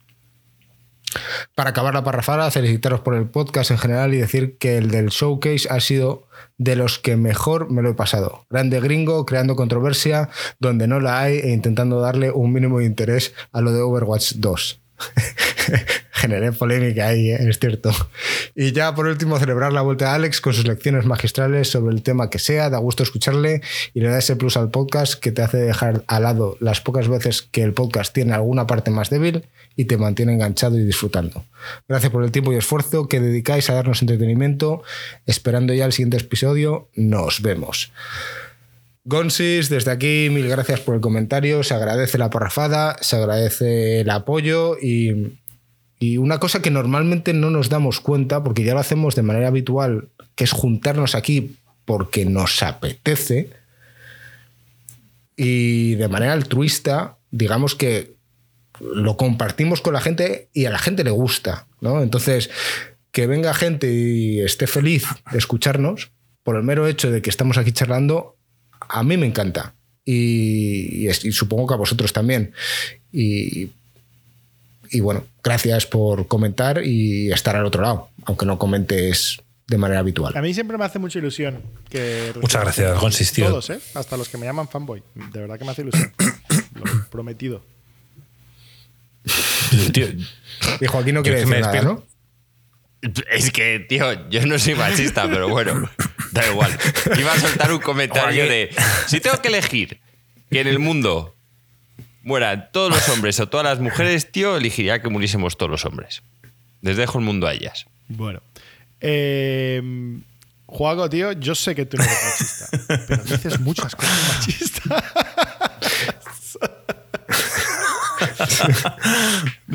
¿Qué dijo en el último que me hizo gracia? Algo parecido a lo de que prefieren comprarse un bolso que una Switch. Es que, no me acuerdo, tío. Ah, Joaquín, eh, da igual. Yo, todos te conocemos, sabemos que no eres machista, pero ya está. Es tu forma de expresarte y, es que más que no, más es que ahora no está bien visto decir ciertas cosas y también hay que normalizar el hecho. No está bien visto decir la verdad. Eh, lo que quiere decir es que hay que normalizar. La verdad, que decir que mis amigos ninguno se compraría un puto bolso es un comentario machista, feminista. no, no, no, no, una vez generalizaste en el que dijiste que las mujeres prefieren comprar un bolso a una Switch y donde te equivocaste es que no todas las mujeres preferirán un bolso a una Switch. La mayoría, la mayoría que conocemos sí que lo preferiría, pero en este caso la gente que nos está escuchando, que en este caso es el 3% de mujeres, ese 3% de mujeres no está empezando a comprarse un bolso, un bolso sino la siguiente Switch. Quiere decirse que las únicas que te van a escuchar son los que se van a ofender. y, está claro que también hay muchos tíos que prefieren comprarse, y muchos, ¿eh? no digo un bolso porque eso sería mentir, pero ropa antes que videojuegos. Y está claro que si lo escuchas aquí dirías que, que va, si aquí el 100% de los tíos preferimos videojuegos. No es verdad. Yo estoy de acuerdo contigo en que se acabó. En que aquí este podcast, tío, cada uno puede opinar lo que quiera y no es para sensibles, como dijo, como dijo Joaquín. Y aquí siempre puedes opinar, estés a favor o en contra, pero puede que haya opiniones que no te gusten. Bueno, pues opina, debate, tío, y siempre las leeremos, ¿verdad, gringo? Efectivamente. Y podemos responderte algo que a lo mejor no quieras escuchar. Pero, da igual, nosotros lo escuchamos todo, tío. Para eso está libertad de expresión y la libertad de expresión está por encima de la debilidad mental del resto de la gente que tiene opción de no escuchar. Ah, libertad de expresión es lo que voy a tener que aguantarte a ti a final de año con el Zelda. Pero hasta entonces, cuéntame cómo han sido tus primeras impresiones del Final 16. No, yo ya lo, del esto dije, pues del Final 16, muy bien. O sea, la verdad es que es un juego, no todo es perfecto, ni mucho menos. Me parece que están tomando el camino correcto. Es una pena que la demo que básicamente. Cuidado con los spoilers. Eso es. De hecho, no, voy decir a que en nuestro canal de, en nuestro canal de, Discord. voy a hablar de, gameplay. No, pero de en historia. En el canal de Discord hemos creado un canal específico del Final 16 donde creo que ha habido bastante actividad. De hecho, yo desde fuera, ¿eh? lo que más o menos he podido ver es que hay mucha gente que habla de que hay. El juego está dividido en dos partes y que digamos que la primera parte tiene menos potencia que la segunda acláranos un poco todo esto por si hay gente que a lo mejor empieza a jugar y lo deja. Pues a mí al revés, a mí me parece que mm, todo en el juego va, va peor y por peor entenderme que no es que sea malo en ningún momento lo que llevo jugado, pero básicamente el juego, la demo, parece que estás jugando a un juego de Game of Thrones y en el fondo es un Final Fantasy VII. Entonces, según vas avanzando en el juego, va perdiendo esa esencia de Game of Thrones a favor de Final Fantasy. Para mí está bien mezclado. Es una pena que es una mezcla de que estás juntando algo que me apasiona como es Juego de Tronos con algo que Final Fantasy me apasionaba, pero no está a la altura a día de hoy en mis circunstancias. Entonces, pues la mezcla empeora. ¿Que está muy bien hecha? Sí. Pero básicamente la demo es 100% Juego de Tronos y luego no meten mucho final bien mezclado, porque no creo que se pudiese hacer de muchas otras cosas, pero el, combate, por ejemplo, está muy basado para mí en el God of War. La gente dice, no, es un beaten up. Yo creo que claramente el tío ha jugado al God of War y ha intentado hacer algo parecido. Hack and slash. Para mi gusto, lo bueno que tiene el God of War es el peso de las armas y los tiempos. Y este combate es más rápido, en cuyo caso eso lo pierdes. Ese peso que tienen las armas en el God of War aquí se pierde. Y la mezcla de God of War me parece más divertida. Dentro de lo que cabe, que está, pues bueno, están tirando hacia algo bueno. Y en la primera no han conseguido hacer un combate tan divertido como el del God of War, pero desde luego mil veces mejor que el Final Fantasy XV, en el que utilizo bastantes botones del mando y en el que me lo paso bien. Las misiones secundarias, pues de nuevo, hay una cierta mejora con respecto al 15, pero siguen siendo muy pobres. Mi consejo, no las hagáis. No hace falta hacerlas. Realmente solo hay que hacer una en la que te dan el chocobo, el resto os la podéis pasar por el forro. No aporta nada. Luego es un juego. No, yo he escuchado, he escuchado que hay, hay misiones que están en verde, las secundarias, y hay unas que tienen un más, un plus. Esas son las que tienes que hacer porque siempre reportan equipo y demás que no puedes obtener en ningún otro lado. En cambio, las normales no. ¿Ves? pues, pues ya Marco os aporta algo que yo no sabía. Pues bueno, pues hacer las que tiene el punto más y hasta el resto saltarosla, porque realmente el juego no es difícil ni mucho. Bueno, a mí no me lo está pareciendo, me han matado alguna que otra vez, pero no me parece un juego excesivamente complicado si pillas las mecánicas del combate. Los personajes me gustan. En general, todos los que van apareciendo tienen una personalidad conseguida, un trasfondo del que quieres saber más. Y oye, mira, es una pena que no todo pueda estar al nivel de la demo, pero ya os digo que llevo una viciada muy importante de varios días, parando en varios momentos porque me duelen los ojos y tengo que hacer descansos y tengo ganas de acabármelo. Ahora, eh, el juego no es perfecto, ni mucho menos, pero es una gran mejora y para mí ha cogido el camino que deberían tomar los Final Fantasy y es dar, de una vez por sentado que los RPG japoneses estilo Final no consiguen dar con la tecla y los occidentales, con cosas como llámalo Juego de Tronos o forma de contar la historia y demás, consiguen algo mejor. ¿Que hay japoneses que siguen teniendo la magia como el Persona? Por supuesto. Pero, oye, mira, si no me vas a volver al combate por turnos, pues por lo menos copia un combate que funcione. Y entiendo que el del Souls puede ser complicado y te has querido a la dinámica del God of War bueno, pues Tassi la del God of War. Me parece una buena idea. Para mí, mejor que la del típico hack and slash por excelencia. Sí, Marco, comenta. A ver, voy a dar también mis impresiones. Eh, Joaquín, no, tío. O sea, esto es un Devil May Cry. No es un God of War. Lo que pasa es que tú no has jugado el último Devil May Cry y no, no lo puedes comparar. Pero el, juego se parece mucho más a un Devil May Cry en gameplay. De hecho, el, Sí, o sea, de hecho, de hecho o sea, es un equipo que ha trabajado en el Devil May Cry. O sea, la influencia es directa. O sea, ellos han traído la experiencia de Devil May Cry 5 que te recomendé jugar y te dije, Joaquín, juégalo, te va a gustar, tal, eh, mola, tal, y tú, eh, paso. Y el combate, hasta donde estoy yo, está siendo muy divertido. Le falta el peso, como dices tú. El golpe básico mm, me resulta flojo, Parece como que estás, mm, yo qué sé, pegando con una servilleta en vez de con una espada. Pero, eh, pero el combate está siendo disfrutable. Y a mí me encantan los combos donde no me obliga a, hacer malabares con los dedos, sino donde tienen sentido. Ahí te doy la razón en que se puede parecer más en un God of War, en el que los combos son relativamente sencillos y es más estilo Soul Calibur Joaquín en cuanto a pasos o en cuanto a saltos, en cuanto a posicionamientos, etc. Pero eso también lo tiene el DMI 5. Lo que pasa es que te veo es inflado. O sea, a ver, la, demo es posiblemente la mejor demo que se ha hecho nunca. Con, con la del Batman Arkham Asylum y alguna más, es una demo increíble. Que luego el juego, el juego se relaja, era, necesario. O sea, el juego necesita sentarse, asentarse, necesitas conocer una serie de nuevos personajes, iniciarte en el mundo eh, y, necesitas pasar digamos, por un proceso que se hace después de la demo. Marco, no es por los ritmos. Eh, o sea, la demo obviamente sé que es frenética de principio a fin. Es lo que te he dicho. O sea, la demo tú la juegas a la demo y dices, bueno, venga, sabes que estás jugando al Final Fantasy porque la demo, a ver, esto no es spoiler, hay una pelea entre dos icons y tal y cual, es una demo. O sea, si no habéis jugado es vuestro problema. Pero el tema es que luego el juego va entrando más en este campo Final Fantasy y vas echando más de menos lo otro. Lo va dejando más de lado para dar más a criaturas fantásticas. Es que es un Final Fantasy. Entiéndeme, ¿sabes? O sea, en parte les puedo entender que el tío este llegara y dijera, oye, mira, te hemos dejado que hagas el juego 18 años, te hemos dejado que haya aquí más sangre que en todos los putos juegos de Squaresoft juntos. Pero, dice, tío, esto es un puto Final Fantasy. O sea, tienen que salir Bahamut, tiene que salir tal, tiene que... Y, joder.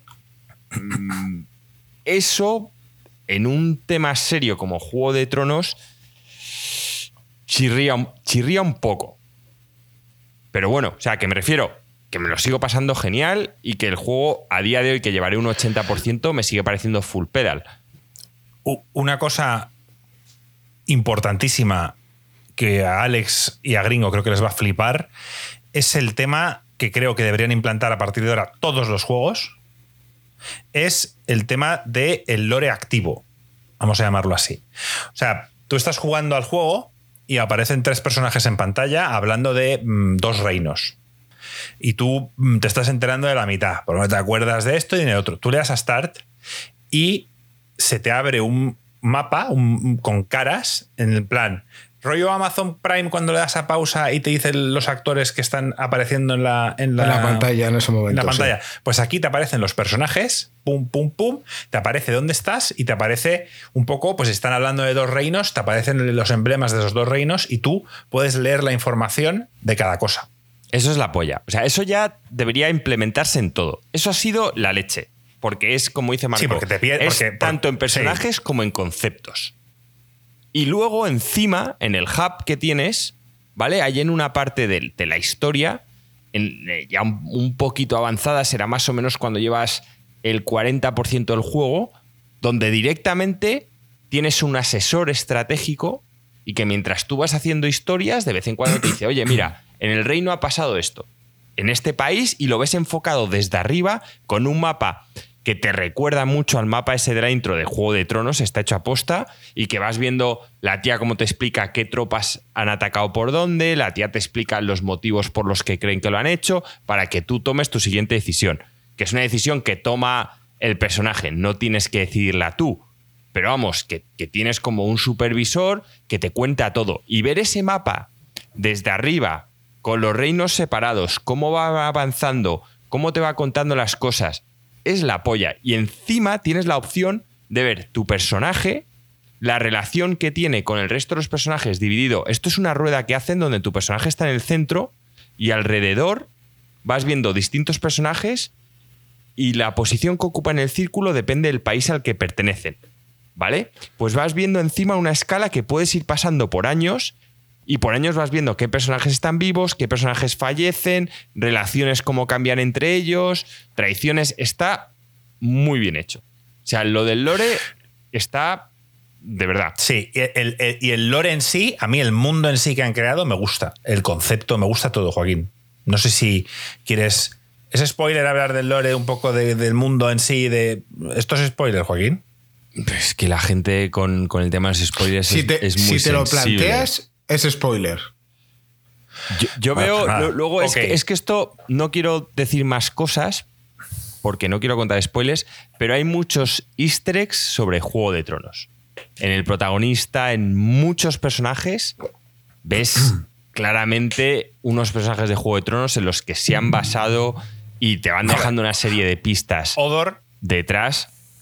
Sí, ves un Odor, ves un Jon Snow, ves un Jamie Lannister, ves, por ejemplo, un detalle de que son nueve reinos. Y aquí ves. Bueno, es que esto ya no lo quiero decir porque pueden decir que es calla, calla, calla. Pero. Hay, hay, hay, muchos easter eggs de Juego de Tronos. Pero muchos. No, y hay, una, y hay un easter egg, o llamado copia directa de, El Señor de los Anillos. Acordaos la batalla entre Gandalf y el Balrog. Cómo visualmente se ve cómo están cayendo eh, por la montaña y de repente empieza a girar la cámara y tú ves como todas hay una especie de de civilización debajo y cómo van cayendo en el abismo y todo esto, en la demo está, es eh, plano por plano, es una copia directa de, esa batalla. O sea, se ve, o sea, yo lo vi y dije, esto es, el Señor de los Anillos. Es, curioso, o sea, le han dado como rienda suelta. Ah, hay, hay veces dudo si son easter eggs o es falta de originalidad y decir, esto mola, vamos a poner. Pero, eso es, a eso, iba a ir yo. easter egg o copia. Me escuché una entrevista, no me lo escuché, pero me leí una entrevista con el, con el director de este juego. Eh, ahí, eh, a, ver, a ver si alguien lo busca mientras hablo para no quedarme sin decirlo. Eh, el del Final 14. Y decía en plan de yo estoy ahora mismo, tengo que, tenemos que romper lo que puede ser un Final Fantasy, tenemos que innovar, tenemos que tal. Y dice, yo ya soy mayor, aunque el, tío viste como si tuviese 14 años, pero, pero en plan, ya tiene como 50 y pico. Y dice, ya yo soy mayor y tal, y muchas de las mejores ideas no van a venir de mí, van a venir de la, Hiroshi Takai, efectivamente. Hiroshi Takai. De mi equipo tal, mi equipo ha tenido mucho tal. Y continuamente me venían y me preguntaban, oye, ¿podemos meter esto? Y yo decía siempre, sí y hasta que les empecé a decir, no me preguntes, mételo, no me preguntes, mételo, mételo, mételo. O sea, referencias, no sé qué, tal. O sea, yo creo que sí, tiene muchísimos easter eggs, tiene muchísimas referencias. Metieron una batalla de Evangelion, hay una batalla súper mítica donde... Eh, donde Evangelion está luchando contra uno de los primeros ángeles, ¿no? Uno de los. la, la, unidad está luchando contra uno de los kaiju, ¿no? Y, acaba machacándole el pecho con los dos brazos juntos. Y esa imagen también está metido cuando lucha Ifrit contra otro. Otra. Em, esa, no esa imagen, sino esa secuencia. O sea que vamos, han cogido inspiración. Sí, pero son, son batallas de Kaijus. Una pregunta, Joaquín.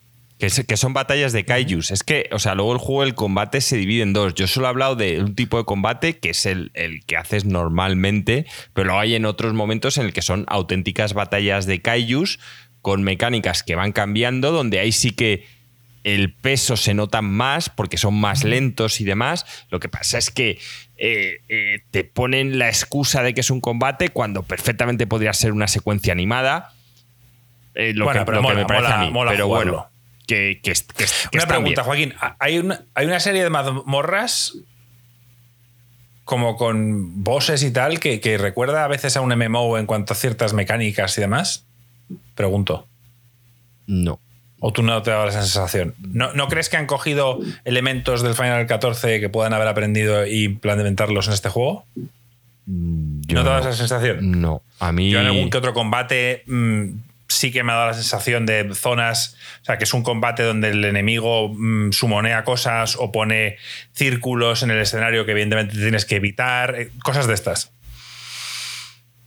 Yo los veo como ataques de área, que, lo, que los quieres poner como juegos no, algo, más que eso. Algo más que eso. Yo es que no he llegado ahí, pero, pero por lo que he leído me daba la sensación de que iba a haber algo parecido a, mazmorras, llamémoslo. Mm, em, luego, el juego no es, no es un juego mundo abierto hasta lo que yo he llegado. Es un juego lineal. Es un juego lineal, es, es, es un juego lo que yo llamo mm, semiabierto, si lo quieres llamar. Es básicamente hay zonas de mapas en la que para viajar de uno a otro tienes que usar fast travel y básicamente son mapas pequeños en los que están hechos para que las misiones secundarias o los objetivos secundarios los puedas encontrar fácilmente. Así como yo recomiendo no hacer las misiones secundarias, sí que recomiendo hacer eh, porque también tiene una movida tipo Witcher, ¿vale? En el que hay una pancarta donde van colgando monstruos, ¿vale? Que tú tienes que matar. Entonces, el personaje es mítico, tío, porque es una mezcla de Jon Snow es una mezcla del, del Castlevania. ¿Cómo se llaman los del Castlevania? el apellido es un Belmont total. O sea, la armadura del pavo cuando consigue la capa y tal es la hostia. O sea, cómo luce el tío es una locura. El, protagonista. Mola un huevo, sí. Y, no va enseñando los pezones ni nada, o sea, todo va con ropas largas. es, es increíble, tío. Mola, con una semi armadura ligera que se permite moverse mola bastante. La verdad es que el look de Clive está muy guapo. Mm, ¿Qué más iba a decir? Deciros que las quests. Ah, bueno, perdona, Joaquín. Ah, sí. Y es importante, Marco, y también te lo digo a ti para que lo sepas, que cuando os dan las quests estas de ir a buscar a los bichos, no las dejéis para más adelante. Porque si, si subís de nivel puede que dejen de ser un reto. Y para mí estos son los combates más interesantes de todo el juego, los he tenido con, con estos combates, con estos Eh, bounties. Es verdad lo que he leído por ahí, porque ah, yo desde fuera he visto gente que uno decía que había muchas misiones de recadeo de B, mata, consigue cuatro mierdas y vuelve. Eh, que, que ha habido gente que incluso decía, joder, quiero ver cómo Joaquín justifica esto en un Final 16 y lo criticaba en un Zelda. Y dos, eh, gente que también ha hablado que ha podido pasarse este juego dándole a un botón. Como tú criticabas el Final 15, que no sé si se puede en este también. Pues a mí teniendo en cuenta Si que, en pones el, los que en anillos. el Final 15, cuando encontré las armas, las maté a la primera, literalmente dando un botón, y aquí me han matado, no muchas veces, no me parece un juego excesivamente complicado, pero me han matado y no juego utilizando solo un botón. Luego, los personajes que me acompañan, eh, no te tienes que estar preocupando de curarles ni de que mueran, aportan. No mucho, pero aportan. Están ahí luchando. Obviamente tú haces mucho más. El combate se centra en ti. Ellos son un apoyo. Es como el God of War. ¿Vale? Y que Atreus, cuando está a tu lado, no está para darte por el culo. Está para aportar. Más o menos, pero no molesta. Pues aquí es lo mismo. Ellos están luchando, te pueden quitar un mopo no, hacen un DPS extra, pero no te dan por el culo durante el combate. Bueno, yo no estoy hablando de los y las, companions Y las la misiones secundarias, ya lo he dicho, son una mejora respecto al 15, ¿vale? Porque tiene un poquito de trasfondo, hablas un poco con la gente, no es en plan, oye, voy a coger ranas rojas, pero sí que son muy pobres. O sea, no están a la altura de lo que deberían ser y por eso recomiendo no hacerlas, que es lo que hago yo. Y me dices, no, pero ¿y por qué no dices lo mismo en Zelda? Porque aquí es que son totalmente innecesarias. O sea, el combate no necesitas ir con las mejores armas ni con las mejores armaduras, ni mucho menos. Es un combate muy sencillo. ¿Que quieres farmear para que tu espada en vez de hacer 100 de daño haga 105? Pues lo puedes Estás hacer. diciendo Vaya, que es más eh, esto me sencillo- su- vaya, esto me suena, ¿no? ¿Estás diciendo que es más sencillo el, el combate del Final 16 que el del Zelda? No. No es más Eso es lo que he entendido. No, no, no. Ah, vale, vale, el- vale. El del Zelda tiene una movida que si tú no vas con la armadura como lo tienes que tener, los enemigos te one-shotean. Aquí no. Aquí estamos hablando que el equipo, la diferencia entre hacer las misiones secundarias o no, es que tienes un 10% más. Porque obviamente cuando el, cada cierto tiempo mejoran las armas y las armaduras que puedes comprar. Entonces tú tienes la opción de comprar esas, que te sobran siempre los materiales, o de hacerte las secundarias y poder construir una que es un poquito mejor. Pero te estoy hablando de eso, que si una te protege 76, la otra te protege 79. Que en un combate hack and slash es que ni se nota. O sea, esta- es, es más un tema de que querer alargar el juego artificialmente. Porque no está. Hasta, No es necesario para nada. yo hasta ahora, gringo, las misiones secundarias son una mierda, pero mm, a mí no me importa que sean una mierda si, del, si yo tengo que ir del punto A al punto B y me das dos quests y de ese, A, de ese punto A al punto B me voy a encontrar a los mobs que me has dicho que mate y voy a poder entregar el quest en el punto B, pues me, pues me da igual, estoy disfrutando del juego, estoy matando un par de mobs, estoy completando un par de quests estilo MMO y cuando nivel, llego sí, sí. al siguiente y cuando llego a la siguiente zona a la que quería llegar ya de por sí, entrego los quests. ¿Sabes? Lo que no me mola es que me hagas em, correr por el mapa buscando cosas y luego me hagas volver al pueblo y luego ya puedo hacer y retomar el camino de la misión principal. Siempre y cuando estén las quests bien puestas Nah, pero yo en, voy- en yo mi camino, mucho- no tengo problema. Un 30% Yo- yo más o menos está en el camino. allá. Juaco, Di, Alex, tío, perdón. o sea, a mí me, me dio dolor físico oír cómo decidiste jugar el Zelda, tío. Es que me acuerdo escuchar esa parte y era como que, que no, decidí que quería matar a tal persona que está totalmente fuera de tu nivel ahora mismo y entonces quería farmear una armadura y entonces escojo la peor armadura de todas, la que no te da nada y te pones a farmear cuando es no, no tienes que farmear, te van a sobrar, esas piezas te van a sobrar jugando el juego y tal, ¿sabes? En plan, y esa persona la tienes que matar luego, más adelante, o sea, es que, es que has, has farmeado por gusto, o sea, es que yo no he farmeado. Alex, que. No he farmeado Alex, nada. que, que- que yo iba por el. Que yo iba por el tercer.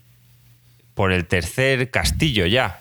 y no es que hubiese ido en orden, haciendo las es- sextas, no iba por el nada. tercero. O sea, Bueno, que pues. te falta, mm, te falta el 90% del juego por delante. Yo me he acabado los cuatro castillos y es que me falta tanto juego que es absurdo.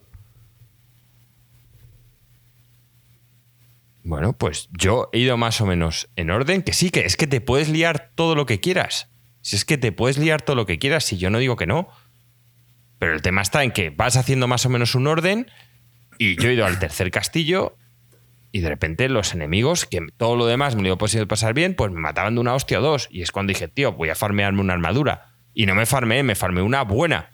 Que de hecho es que dije, voy a coger una buena para no tener que farmear tres piezas. Entonces básicamente me cogí un chest de la hostia, que subiendo al nivel máximo, directamente no hace falta que farmes ni la cabeza ni las, ni las estas. Con eso tienes defensa suficiente para aguantar más o menos los combates.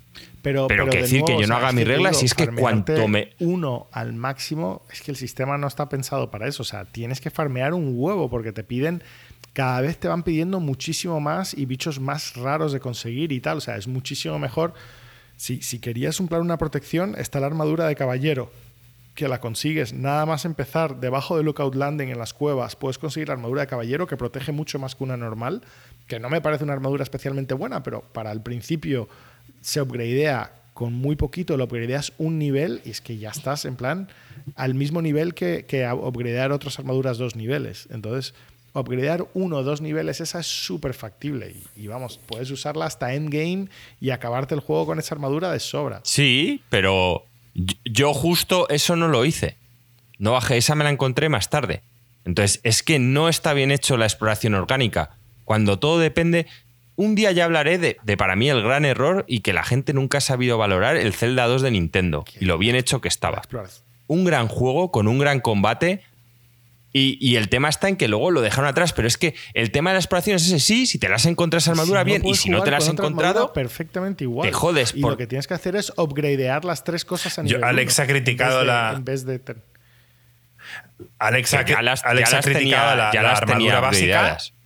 Y yo sí la upgradeé y he podido jugar hasta ahora sin ningún problema. Y, y la de caballero, en cambio, la he encontrado Ah, no, yo- yo he criticado ahora, por ejemplo. Es la más aburrida. O sea, es que por algo vale 120 monedas en vez de Sí, sí, sí. 600, 700, 800. Porque es que no hace nada.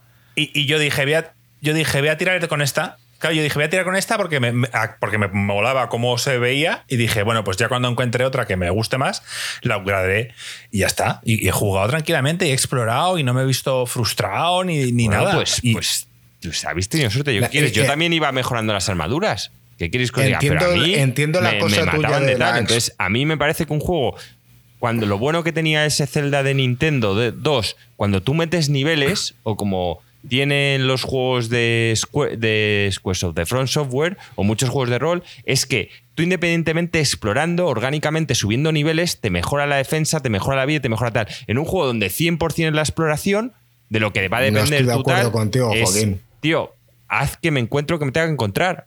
O yo, Yo pues te no he me lo encontré. Bueno, pues.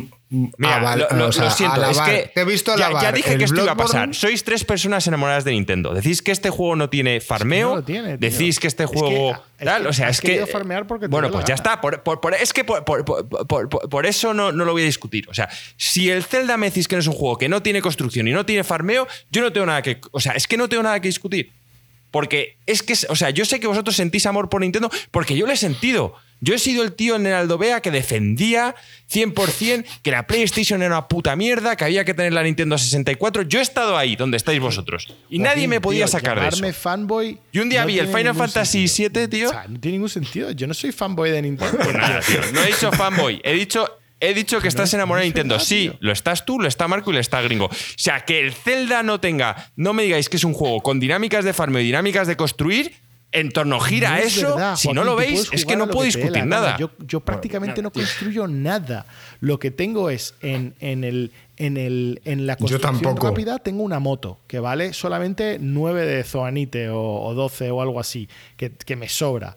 Entonces, cuando quiero llegar a un sitio y no me apetece ir hasta un sitio a buscar un caballo, creo esa moto dándole un botón. ¿Y cómo coño tienes una moto? Una rueda, un estabilizador y un control, ¿sabes? Un controlador. Y a eso es una moto. O es un, como un uniciclo. Un timón. Eh, y es, vamos, no te vale nada. No es zoanita, en cualquier momento le das un botón, ¡pup! tienes moto para moverte a los sitios súper rápido y tal. Y ya está. En plan, en vez de usar caballo, uso eso, porque a veces tienes que ir a buscar un caballo y me da pereza. Entonces, ¿para qué patear? Sí, porque los camallos a lo mejor están mal implementados en este juego, porque no, te apetece usarlos. los caballos puede ser criticable. Son tremendos, sobre todo si los upgradeas. Yo tengo el caballo de Zelda y es increíble. Lo que pasa que cuando estás, por ejemplo, en el submundo, no, no, no tienes acceso a caballos. Puedes conseguir los caballos esqueléticos, pero están en ciertas zonas y tal. Entonces, mazo veces, sobre todo en el, en el submundo, quieres moverte más rápido y, aunque lo ideal es un caballo, porque el caballo te permite ir tirando las semillas para iluminar al mismo tiempo que vas cabalgando, la moto no. La moto la tienes que o conducir o tirar las semillas. Entonces es, es peor, pero se mueve muy rápido. Se mueve muy rápido y. Todo esto es nuevo para mí. No sabía que veía caballos esqueletos. Pues, pues para Ni el submundo. No, yo tampoco. De hecho, Joaquín, esta es la magia del juego. Eh, que, tú lo que consideras exploración no orgánica, para cada uno de nosotros es una experiencia diferente. Y ya, ya lo hablaremos más adelante, pero es que hay cosas. pero, si, es que yo lo resumo en que es igual que el Zelda Breath of the Wild. Es igual. O sea, es, lo mismo. Es igual, pero han mejorado todo. O sea, las habilidades son mucho más potentes, han agregado. Sí, pero, pero, pero, pero, el, pero el concepto es el mismo. Muchísimo más, porque tiene el submundo y tiene encima el cielo. Los puzzles son mil veces mejores. O sea, solo el cielo o sea, solo el cielo me ha mantenido horas en plan de, ahora quiero jugar en el cielo y averiguar cómo llegar a las distintas islas y darle vueltas. Son puzzles súper chulos, súper orgánicos. O sea, es que, es que es tanto mejor que Breath of the Wild. Cuando lo empecé a jugar dije, yo no sé si este juego es mejor porque, porque tiene más... cosas, pero ha perdido la pureza de Breath of the Wild. Pues ahora que lo he jugado más, te digo, ni pureza ni pollas. O sea, este, este juego es mejor en todo. Joaquín. Joaquín yo estoy totalmente en contra. O sea, es que creo que las Islas del Cielo son un error. Han acabado con la esencia de lo que era el Breath of the Wild. Y aquí no vais a cambiar. Aquí sí que soy como la discusión eterna que tiene Steve Jobs diciendo que es que el tío dice, es un error, el primer Mac tenía que haber sido cerrado. Pues yo, es un puto error. Las islas que puedas ir planeando a todos lados me parece una puta mierda. O sea, el mejor momento fue cuando yo me puse mis propias reglas para caparme todas las historias que fue en el subterráneo, sin vehículos, sin nada, cuando mejor me lo pasé. O sea, en mi mejor momento del Zelda, con diferencia, fue en el subterráneo, es ni vehículos, cuando quería utilizar la esta, que no es como tal, no hay cañonazos para llevarte arriba. Lo mejor, lo mejor, con diferencia. Pero da igual. O sea, es que dije que no, no, voy a tener esta batalla. O sea, este año va a haber vuestro Insert Coin juego del año y luego va a haber el mío, porque no lo voy a discutir. O sea, da igual los juegos que queden por salir, sé que se lo vais a dar al Zelda a los tres y yo no, lo, no va a pasar. Sé por qué yo es que ni de coña el ¿eh? Zelda puede ganar el juego del año para mí. Yo lo tengo abierto, Joaquín. Lo que pasa es que, como hemos dicho antes. Y ni de coña. O sea, es que es un juego que ni de coña puede ganar el juego del año. Joaquín. Para mí. o sea, es que es incompatible. es como que lo ganase un juego de coches o tal. Ni de coña. Joaquín, escúchame. Ya ni de coña. Joaquín, o sea, ya jugar Final Fantasy y ya ni de coña. Bueno, pues ya lo sé. Como sé lo que vais a votar, yo no lo voy a hacer. y es que esta vez yo voy a dar mi propio premio al juego del año. Porque no lo, O sea, es como si Insert Coin diera a un juego de coche. Es que ya entonces no tiene nada que ver con lo que yo pienso de videojuegos. Y ya viendo jugar Final Fantasy XVI, ni de coña lo puede ganar. Y aún me queda por jugar Spider-Man que seguramente supera al Final Fantasy XVI. Aún me queda por jugar si sale el Silksong y aún me queda por jugar el Starfield. ni de coña se va a llevar el Zelda. El mío, ni de coña. Lo que quiero decir es, Joaquín, al igual que hemos criticado antes el, el ser demasiado extremista y defensor de una cosa, yo considero que también tiene cosas malas. Y también tengo muchas ganas de jugar al, Spider-Man 2, al Starfield y a otros juegos. Yo no soy el que voy a asumir que ya este va a ser el GOTI. Pero abstraete. Abstráete, como hemos dicho antes, velo desde un prisma más lejano y observa que a lo mejor eres tú que lo ha jugado de una manera diferente y el resto de gente lo ha jugado de otra. Pero que no asumas también que lo vamos a dar nosotros como mejor juego cuando Pero una, cosas cosa? malas. ¿Puedo decir una cosa? Sí, claro. Hace años, cuando empezamos con los GOTIS, cuando jugamos al Red Dead Redemption 2, Joaquín me vino off podcast y me dijo: No se lo voy a dar al Red Dead, se lo voy a dar al God of War, ¿eh? Al God of War. Y dije yo: Estoy de acuerdo contigo. Y se lo dimos al God of War. Años más tarde. Entiendo lo de esta conversación, conversación también con Joaquín. Pero eso es diferente. eso es diferente. No se lo voy a dar al God of War Ragnarok, ¿eh? Se lo voy a dar al Elden Ring. Y le dije: Estoy de acuerdo contigo y se lo dimos a, Entonces, Joaquín. Pero no es que el otro no se lo, no es que el otro no se lo es, Si no hubiera estado de acuerdo contigo en ninguna de esas dos veces, hubieras hecho el separatismo, decir, pues yo doy mi premio y vosotros dais el vuestro. O sea, hubiera Hice sido lo mismo que estamos teniendo ahora. Vi el puto, el puto, el puto juego al Ratchet and Clank. Eso para mí me va a perseguir hasta la muerte. No, no, no, no, no, tío. Eso es una puta humillación. El Cyberpunk no lo merecía. O sea, ni de coña. No lo merecía. Esta vez no va a pasar. O sea, es que no va a pasar y por este juego, o sea, voy a poder discutir que si el Spider-Man, voy a poder discutir que es de un juego con dinámicas de farmeo y de construcción, jamás va a poder ser mi juego del año. Al igual que no lo va a ser ni un juego de coches, al igual que no va a ser ningún juego de casinos. Mira, tener el prisma más abierto, no. O sea, no pasa por mí. O sea, un juego de Guardaros construir esto para no lo va a tener. Nunca, jamás. Ni con dinámicas de farmeo no lo va a tener, jamás. Entonces, Joaquín, por ahí tío, no voy el a mismo pasar. ya está. farmeo que tiene el Que no, juego que, que no, tú que estás no, hablando es el Elden Ring. Es el mismo. Ni- nada que ver. El mismo farmeo Nada que tiene ver. el Zelda lo Nada tiene el. Elden Ring. Nada que ver. Y construcción. ¿Cómo que no? Con Sí, el Elden Ring ni siquiera. Es que en el, en el Zelda ya tienes herramientas para construir, para dar a las putas piedras. Un hacha para talar los árboles. Gringo, que no me toque los cojones. Es que no lo voy a discutir. Porque si es que no se, es el, el amor y la fe no se puede discutir. Y no lo voy a hacer. ¿Estáis enamorados? Yo, yo es que he estado en vuestro punto. Al revés, Entonces tío, sé cómo se ven las cosas, tío. tú, No lo voy a has discutir. decidido que el juego no, No lo voy a discutir. así, has decidido que quieres hacer todas las cosas en plan a una forma muy particular y que no te gusta cómo ha salido y en vez de disfrutar el juego, es que no, no sé, no lo has querido disfrutar. No, no lo he querido disfrutar. Da otra oportunidad, Joaquín, vuelve a empezar. Empezar- No va a pasar. No va a pasar y no lo voy a hacer. Yo ya he jugado el juego entero, me he hecho mis estes, he matado a los enemigos es- y no voy a volver, a, a volver a, a coger el hacha para cortar troncos, no sé qué para coger el Zonite. Que no, que no, que no, tío. Que lo, os lo Esto es un farmeéis. aperitivo Y por supuesto con la guía de los farmeo de. Nintendo agotada. O sea, pero vamos, o sea, y, y además es que no, o sea, si es que ya os digo que, que no lo puedo discutir. o sea, como- si me decís que el Zelda si- no es un No juego de farmeo acabar de este construir, año. no, no lo voy a, no lo voy a Nada hacer. más empezar. Quiero matar a Malenia. Vas directa por Malenia y luego llegas a Malenia, te mata y dices. Pero es que yo no "¿Sabes hice qué? eso en el Zelda. Ahora tengo que farmear y te dedicas. Es que todo yo no he hecho eso en el Zelda. Y luego dices, joder, es que, es que este juego tiene mazo farmeo y, y no puedo matar al boss desde el principio. No sé, no, no, no, no, no sé. Pero como yo no he hecho eso en el Zelda, Eso es lo que qué hecho curiosidad que a diferencia de Gringo, hecho yo sí que yo, yo a diferencia a, dice- a diferencia de Gringo, yo en el Zelda hice las mazmorras en el orden que había que hacerlas, No porque me las dicho, no, es que te metiste la cabeza a ir a una que tal, sí que tienen orden, orden. sí que tienen orden. No, claro que las puedes hacer No cuando tienen. quieras, puedes ir directamente a Ganon si quieres, pero acabas de decir que eso No es lo que he tienen hecho orden, yo. Joaquín. Bueno, pues no tienen orden. Vale. Joaquín, ya dijeron que, que el- que la, la dificultad es dinámica, que esos enemigos más y difíciles así te van te saliendo según metes vas an- en cualquier sitio y te dice cómo deberías hacer Porque todo el mundo tiene su opinión. El orden normal. Da igual. Que, Esto que es un- la dificultad. Bueno, o sea, si vale. los enemigos son todos de nivel 1 a la primera mazmorra que vayas. Y, conforme vas matando enemigos y van saliendo lunas, te van subiendo los niveles de todos los enemigos. Pero vamos, que eso te, te pasa en, en todas las áreas. O sea, no. La dificultad se ajusta distinto. Bueno, aquí ya- efectivamente tenéis un aperitivo de qué es lo que va a ocurrir En el eh, a final de año. Y a todo esto aún tenemos que hablar del Nintendo Direct. Para cambiar un poco de tercio, vamos a ser rápidos, ¿vale? Y así le damos un note- un- una nota de frescura, ¿no? Eh, ese, ese Mario RPG que, que nunca llegó a Europa, Marco, y que yo creo que aún lo tengo en casa ¿Por ahí qué, en por japonés. qué empiezas por ese, cabrón? Tenía preparado otro vídeo. Bueno, pues ¿de cuál, cuál tienes eh, primero? Por el vender principio. otro El juego. Wonder. Claro, tío. El Mario con, con trompa. Venga, va. Exacto. Voy a poner el, el vídeo aquí para chavales, para los que estáis viendo, a ver si lo tengo ya listo y podemos verlo. Ah, venga, ir hablando. Yo solo veo un Bueno, girasol eh, ahora mismo con un Ya, arco bueno, iris. ahora lo vas a ver. Bueno, un Mario, un Mario en 2D. eh, no, no un remix, no un Mario de estos tal, sino un Mario en 2D como de toda la vida. O sea, uno, de los importantes. Y, y nada, pues eh, visualmente. Pues es un Mario.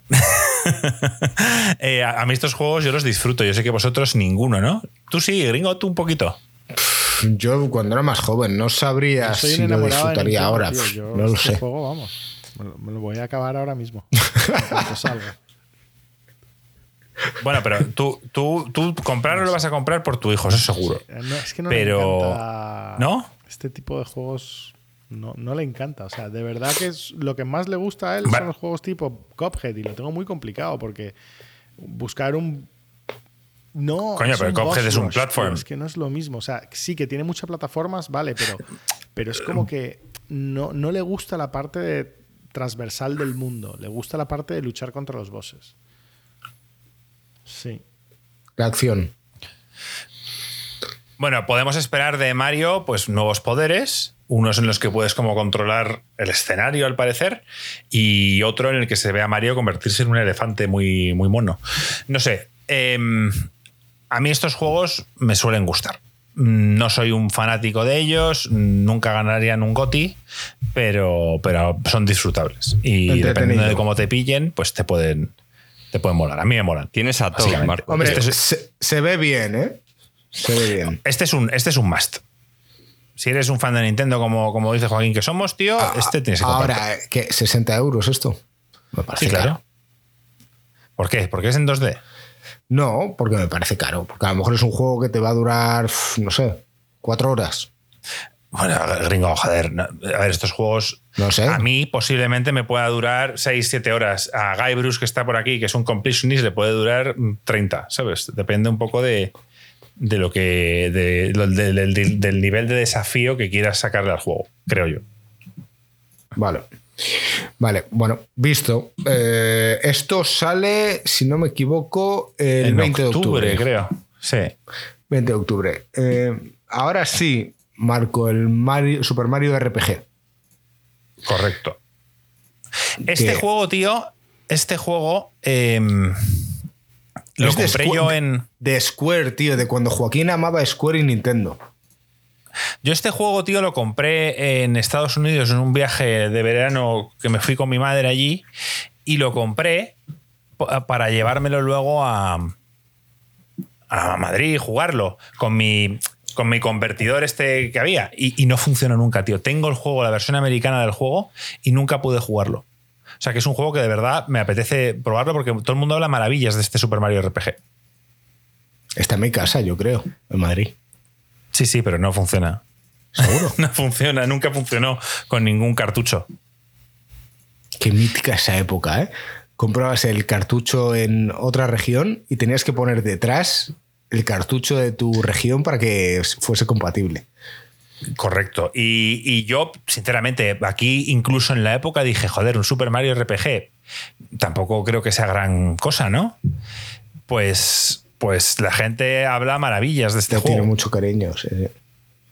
Habla de que es un gran RPG. Yo no sé si alguno de vosotros en el chat lo jugó en su época, pero hablan que es un gran juego. Ahora, 60 euros, gringo.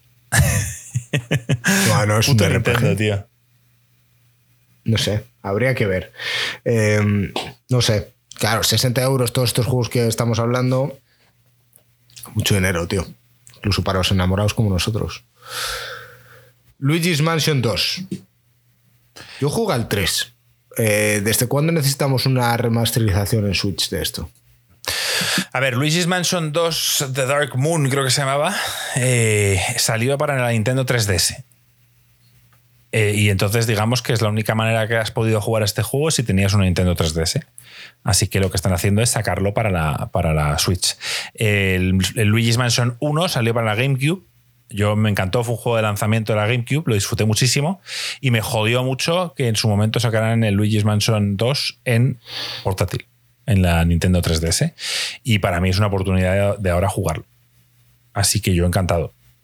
Pero uh, si tú, gringo, jugaste al 3 y quiero recordar que a ti te moló. A mí sí me gustó, sí.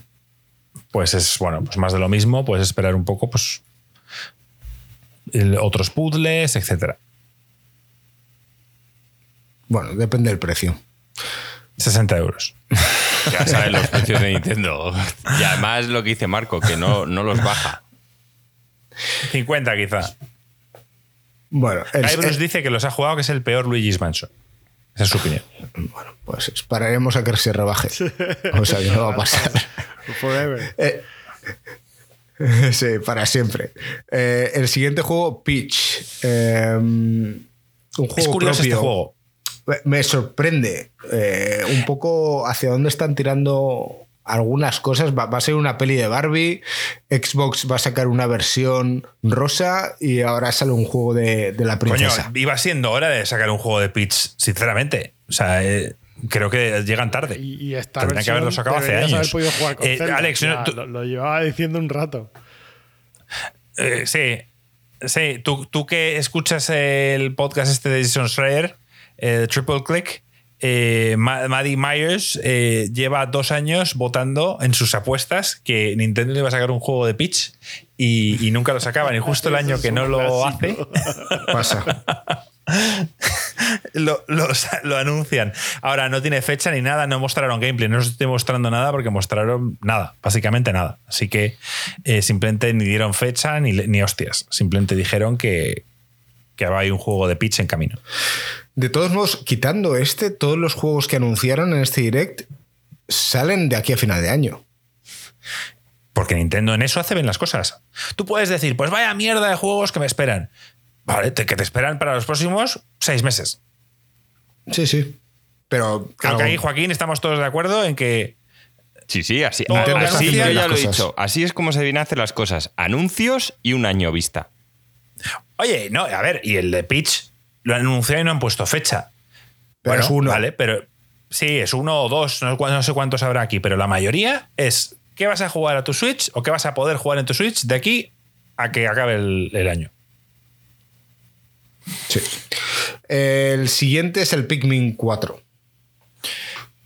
Eh, Que- Lo, lo bueno es que el, el Pikmin 4 vino, bueno, con un tráiler que mostraron un poco todas las novedades, que yo personalmente las desconozco porque no he jugado a ningún Pikmin, pero sí que mm, mm, también anunciaron versiones digitales que luego más adelante serán físicas de Pikmin 1 y Pikmin 2. Que, que esos... Me miraré algún vídeo a ver si compensa jugar al 1 o al 2, empezar un poco por ahí o si directamente saltar al 4. Yo creo que seguramente lo más fácil sea jugar directamente al 4. Pero, pero bueno, a mí esta saga nunca me mató, pero siempre he oído que es la polla. Simplemente es que a mí el concepto del juego, rollo Lemmings y tal, de manejar a un ejército de bichos y de solventar puzzles y tal, no es algo que a mí personalmente a ser un juegazo, en este ¿no? estilo de juego me llama mucha atención. Pero todo el mundo que lo juega habla bien de él. Bueno, después de esto tenemos eh, Detective Pikachu 2. Que bueno, yo creo que ninguno de nosotros nos ha pillado en esa época. No somos fans de, ni Sí. de Pikachu ni de Pokémon. Siguiente. Eh, siguiente, next. eh, los minijuegos de WarioWare. Este juego todo el mundo decía que era, que era súper divertido en la Wii. Pero eran juegos cooperativos, de jugar con tus colegas. De esto es como un poco Mario Party. Sí. Era una colección de minijuegos para echar todos, todo el mundo unas risas. Ahora ya pues no, te- no le veo mucho el sentido. Es jugar esto solo supongo que no tiene ningún sentido. Es para jugar con colegas y tal. Así que Next también, ¿no? sí. Eh, la gente que está en nuestro Discord sabrá que aparte de los GOTI de este año de Insert Coin, tendremos el GOTI de Joaquín, que lo llamará a su nombre, y también ha asignado una nueva categoría que es el DOTI, que es el DLC del año. Entonces, también han anunciado que para invierno de este año va a salir el DLC de Pokémon Escarlata y Púrpura. Joaquín, ¿los vas a considerar como candidatos al DOTI? Junto con el... Yo no voy a hacer Doti, yo no hago DLC del año.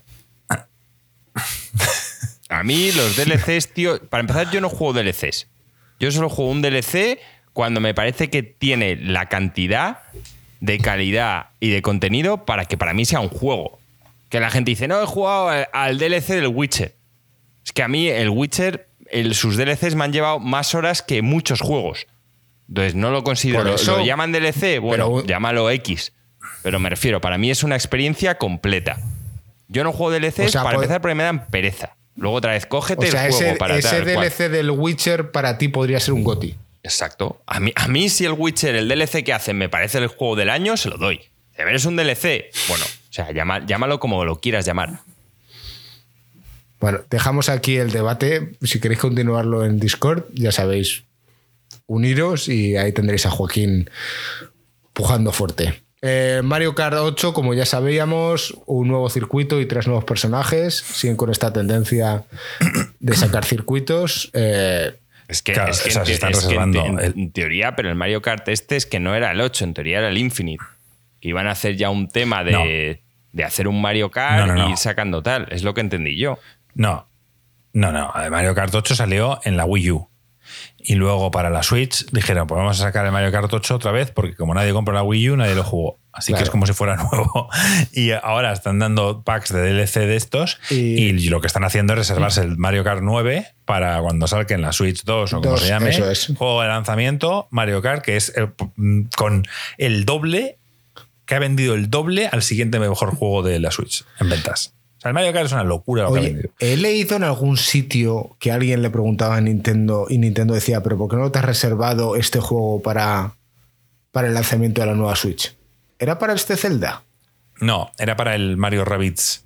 Ah, sí. el, Switch Sparksoft. sí. es verdad, es que Ubisoft. Y es que además es Ubisoft. Es que. No, pero, pero, ahora, pero el Mario Rabbids, el Mario Rabbids se ha comido una mierda la segunda parte y posiblemente de juego de lanzamiento de la consola nueva de Nintendo hubiera vendido, más. Seguramente. Vale, vale. No, era un inciso rápido. y por último, tengo por aquí el el recopilatorio de los Batman y el recopilatorio del Metal Gear. Sí, bueno, eh, si quieres jugar a la peor versión posible de Batman Trilogy, pues puedes jugarlo en la Switch. Yo recomiendo jugarlo en cualquier otra plataforma porque se va a ver mejor.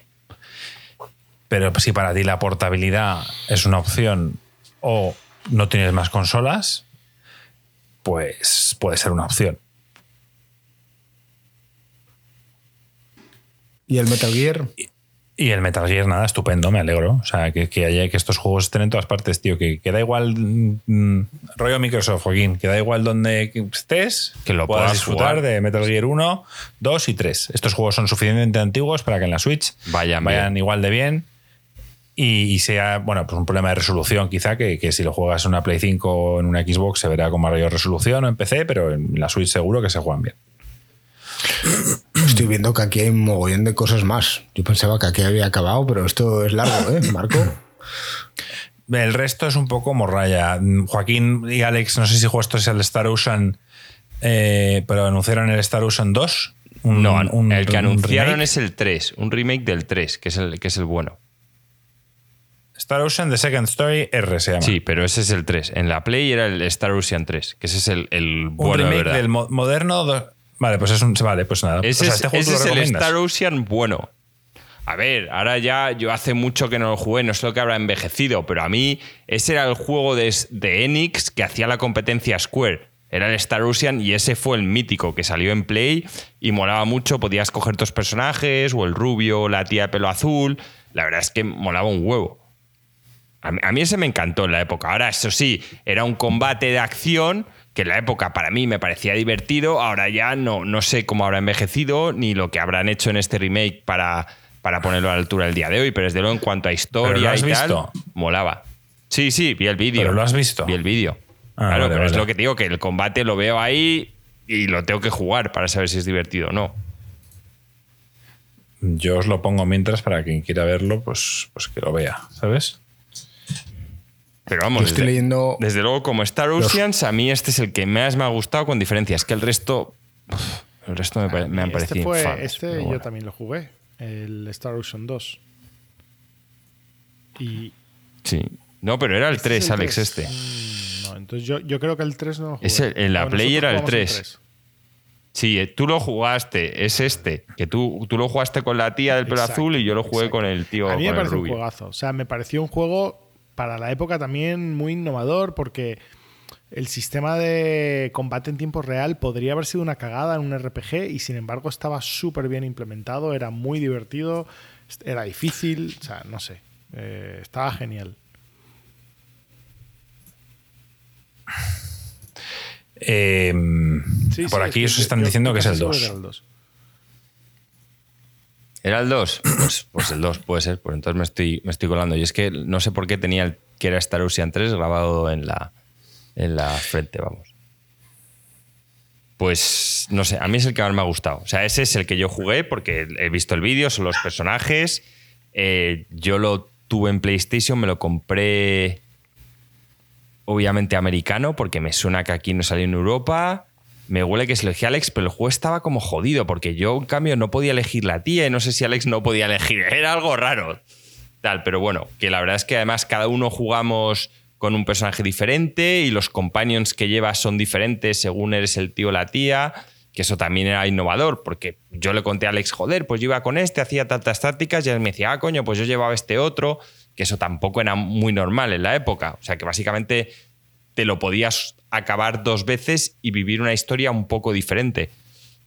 Y bueno, pues si no la habéis jugado, es una buena opción, aunque claro, tampoco sé a qué precio lo va a vender Nintendo. A Marco, dinos el precio. 60 euros. no lo sé, no lo sé. Siguiente juego, Oringo. Bueno, aquí persona táctica. Persona 5 táctica, yo de esto no tengo nada que decir. Vampire Survivors. Vampire Survivors me parece un, un acierto. A mí me flipó jugar este juego. Y eh, debe estar en Switch. Eh, Palia, un MMO free to play. Next. Next, eh, DLC Mario Rabbids Sparks of Hope, el segundo. ¿Los, ¿Los, jugaréis esto? No. Yo ni me he acabado el primero aún. No. Porque no te lo has acabado. No. Yo ¿Tú no lo jugarás o no te gustó lo suficiente? No me gustó lo suficiente. Ya he dicho que aparte va a ser un DLC corto, no. Y el segundo me pareció tanto peor que el primero, pero bueno. Eh, después tienes el Just Dance 2024, Joaquín. Puedes bailar, tío, como nunca antes lo has hecho. Ay, jamás se va a olvidar el, el, vídeo ese del E3 del Just Dance ahí con el panda y todo eso. Lo demás, si queréis, ya te lo puedes ahorrar. Hombre, hay dos cosas que me gustaría mencionar. Una, que hay dos roguelikes por aquí, uno en primera persona y, y otro que se llama. ¿Dónde está que lo he visto por aquí? Silent Hope y el Myth Force, que no sé si le habéis echado un vistazo. Y uno que parece que puede ser divertido si se puede jugar online. Eh, Manic Mechanics, que no lo jugaría con Joaquín, pero que va de reparar coches, camiones, helicópteros y tractores en entornos que no paran de surgir situaciones caóticas. ¿Y Gloomhaven, Alex? ¿Me suena algo que te ha gustado a ti? De mesa espectacular. Espectacular. Pues la adaptación digital de Gloomhaven da salto del PC a Switch el 18 de septiembre. Es que te iba a decir, no sé si Switch es el sitio donde quiero jugar a Gloomhaven, pero es que tampoco sé si PC es el sitio donde quiero jugar a Gloomhaven. No sé. Para mí está muy atado a, tener a, reunirte alrededor de una mesa con unos amigos y, y jugarlo. Pero es verdad que las reglas de Gloomhaven. Tirar los dados, tomar unas birras. Son especiales. Y ya estaría. Sí, que Joaquín a final de año se va a poder comprar un amiibo de Ganondorf si lo quiere. Te darán un poder, una capa especial, algo para hacer el juego más amigo. Nada, no, no, eh, no, no, me voy a comprar el amigo, no, no os preocupéis. Yo creo que con esto cubrimos el Nintendo. Direct. Eh, si creéis que hay algo que merecía haber sido comentado en profundidad, dejadlo en los comentarios. Y si tenéis alguna queja, crítica, constructiva o negativa, ya sabéis, la podéis dejar también en vuestra plataforma preferida. Eh, tengo TikTok abandonado aquí en Estados Unidos porque lo tengo baneado en mi teléfono. Así que, Marco, no puedo subir contenido. Y no, sé tampoco cómo, cómo estamos de seguidores ahí seguramente no hayamos crecido mucho. No, no, no lo he mirado hace tiempo, tío. Lo tenemos abandonado. Lo sentimos por nuestros seguidores de, de TikTok. Eso es. Y no sé si queréis decir algo más, chicos, o cerramos aquí el podcast hasta la semana. Yo creo que le hemos dado ya duro, salvo que alguien quiera aportar algo. Ya Joaquín está cansado. O sea, lo de discutir del Zelda, tío, le tiene agotado. Necesita recuperar fuerzas con su, con su cena habitual. Con mi final. Bueno, es que ahora ya no me puedo viciar. Y con mi serie de Apple, que no somos tampoco nada fans de El Silo, que la estoy viendo. Te lo dije, Joaquín. Lo, te está molando. Lo, más parecido que haya un Fallout, pero bueno, es hasta que salga la serie el Fallout, pues me veo El Silo.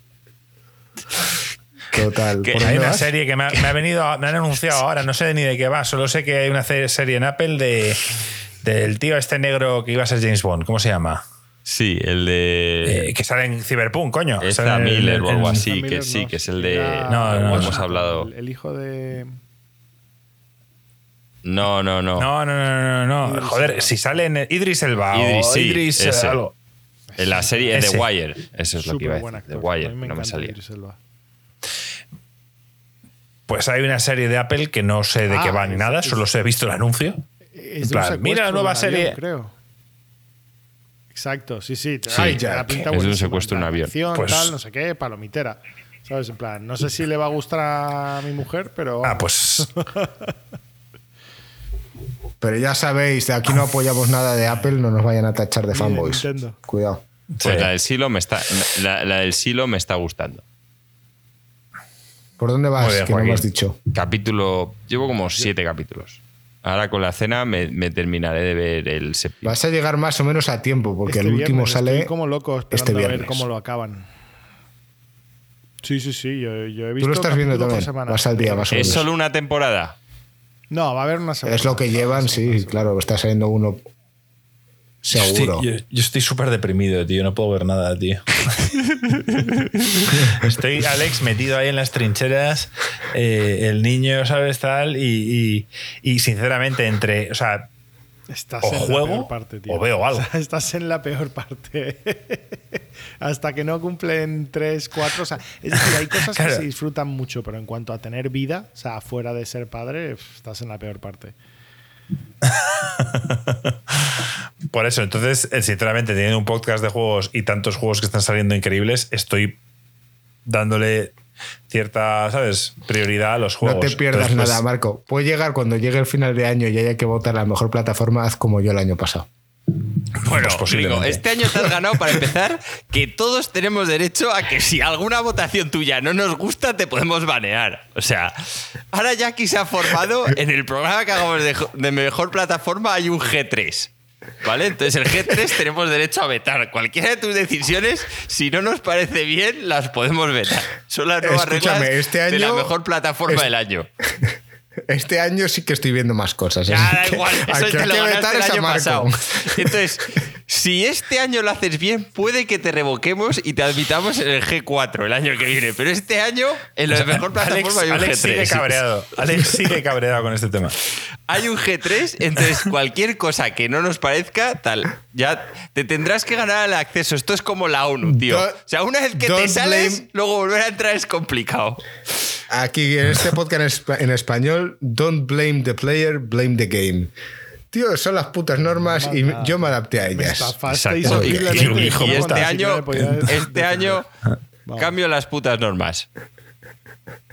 Una estafa además descarada. Oye, con esto lo vamos a dejar. lo volvéis a mencionar. Es más, yo creo que no voy a volver a hacer apuestas, tío. Me retiro La de los lobos. apuestas por- por- There por will be wolves, algo así, tío. Temporada. Encima puso temporada 2. Raised by Es Wolves. increíble, tío. Raised Que by encima Wolves, yo me había visto temporada la dos. primera, que era infame, tío. Full Y. Joaquín, Joaquín dudando. Eh, Gringo es un infame, tal cual. Es que fue, mí, fue increíble. tío, no se pueden hacer las cosas que Bueno, Joaquín, tío. a socavarlo así, tío. Si lo dijimos desde el principio. Dijisteis, no, pero es que ese sistema no funciona. Sí funciona porque todos somos amigos y no nos vamos a putear. Ah, pues vale, pues sí, sí. Si uno quiere en plan intentar reventarlo, pues sí, pues obviamente el sistema no funciona. Bueno, le di Y un poco de gracia. aún así ganó, ganó.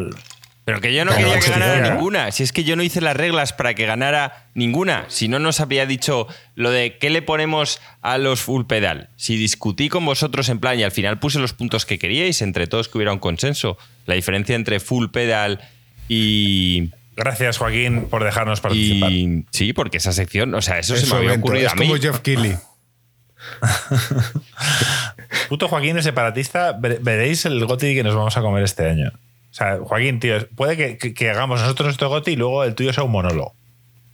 Exacto. No Eso te- sería y, la y polla, yo, no tío. te- yo no sé cuál va a ser, ¿eh? porque ya os digo que, que el Spider-Man 2 me llamó muchísimo.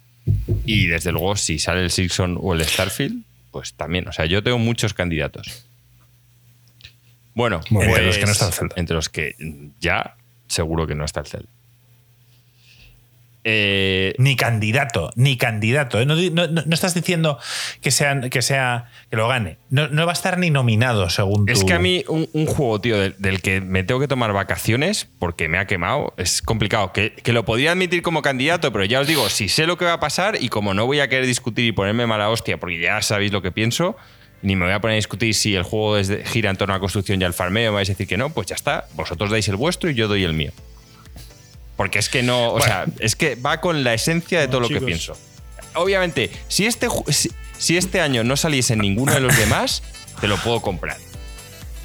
Pero con lo que viene, no. Bueno, despido el podcast. Sí. A lo que quieras. Bueno, chavales, este podcast sigue vivo y no como la compra de Microsoft. ¡Vamos! Vamos, Tito Fila, hay que tomárselo con alegría, coño.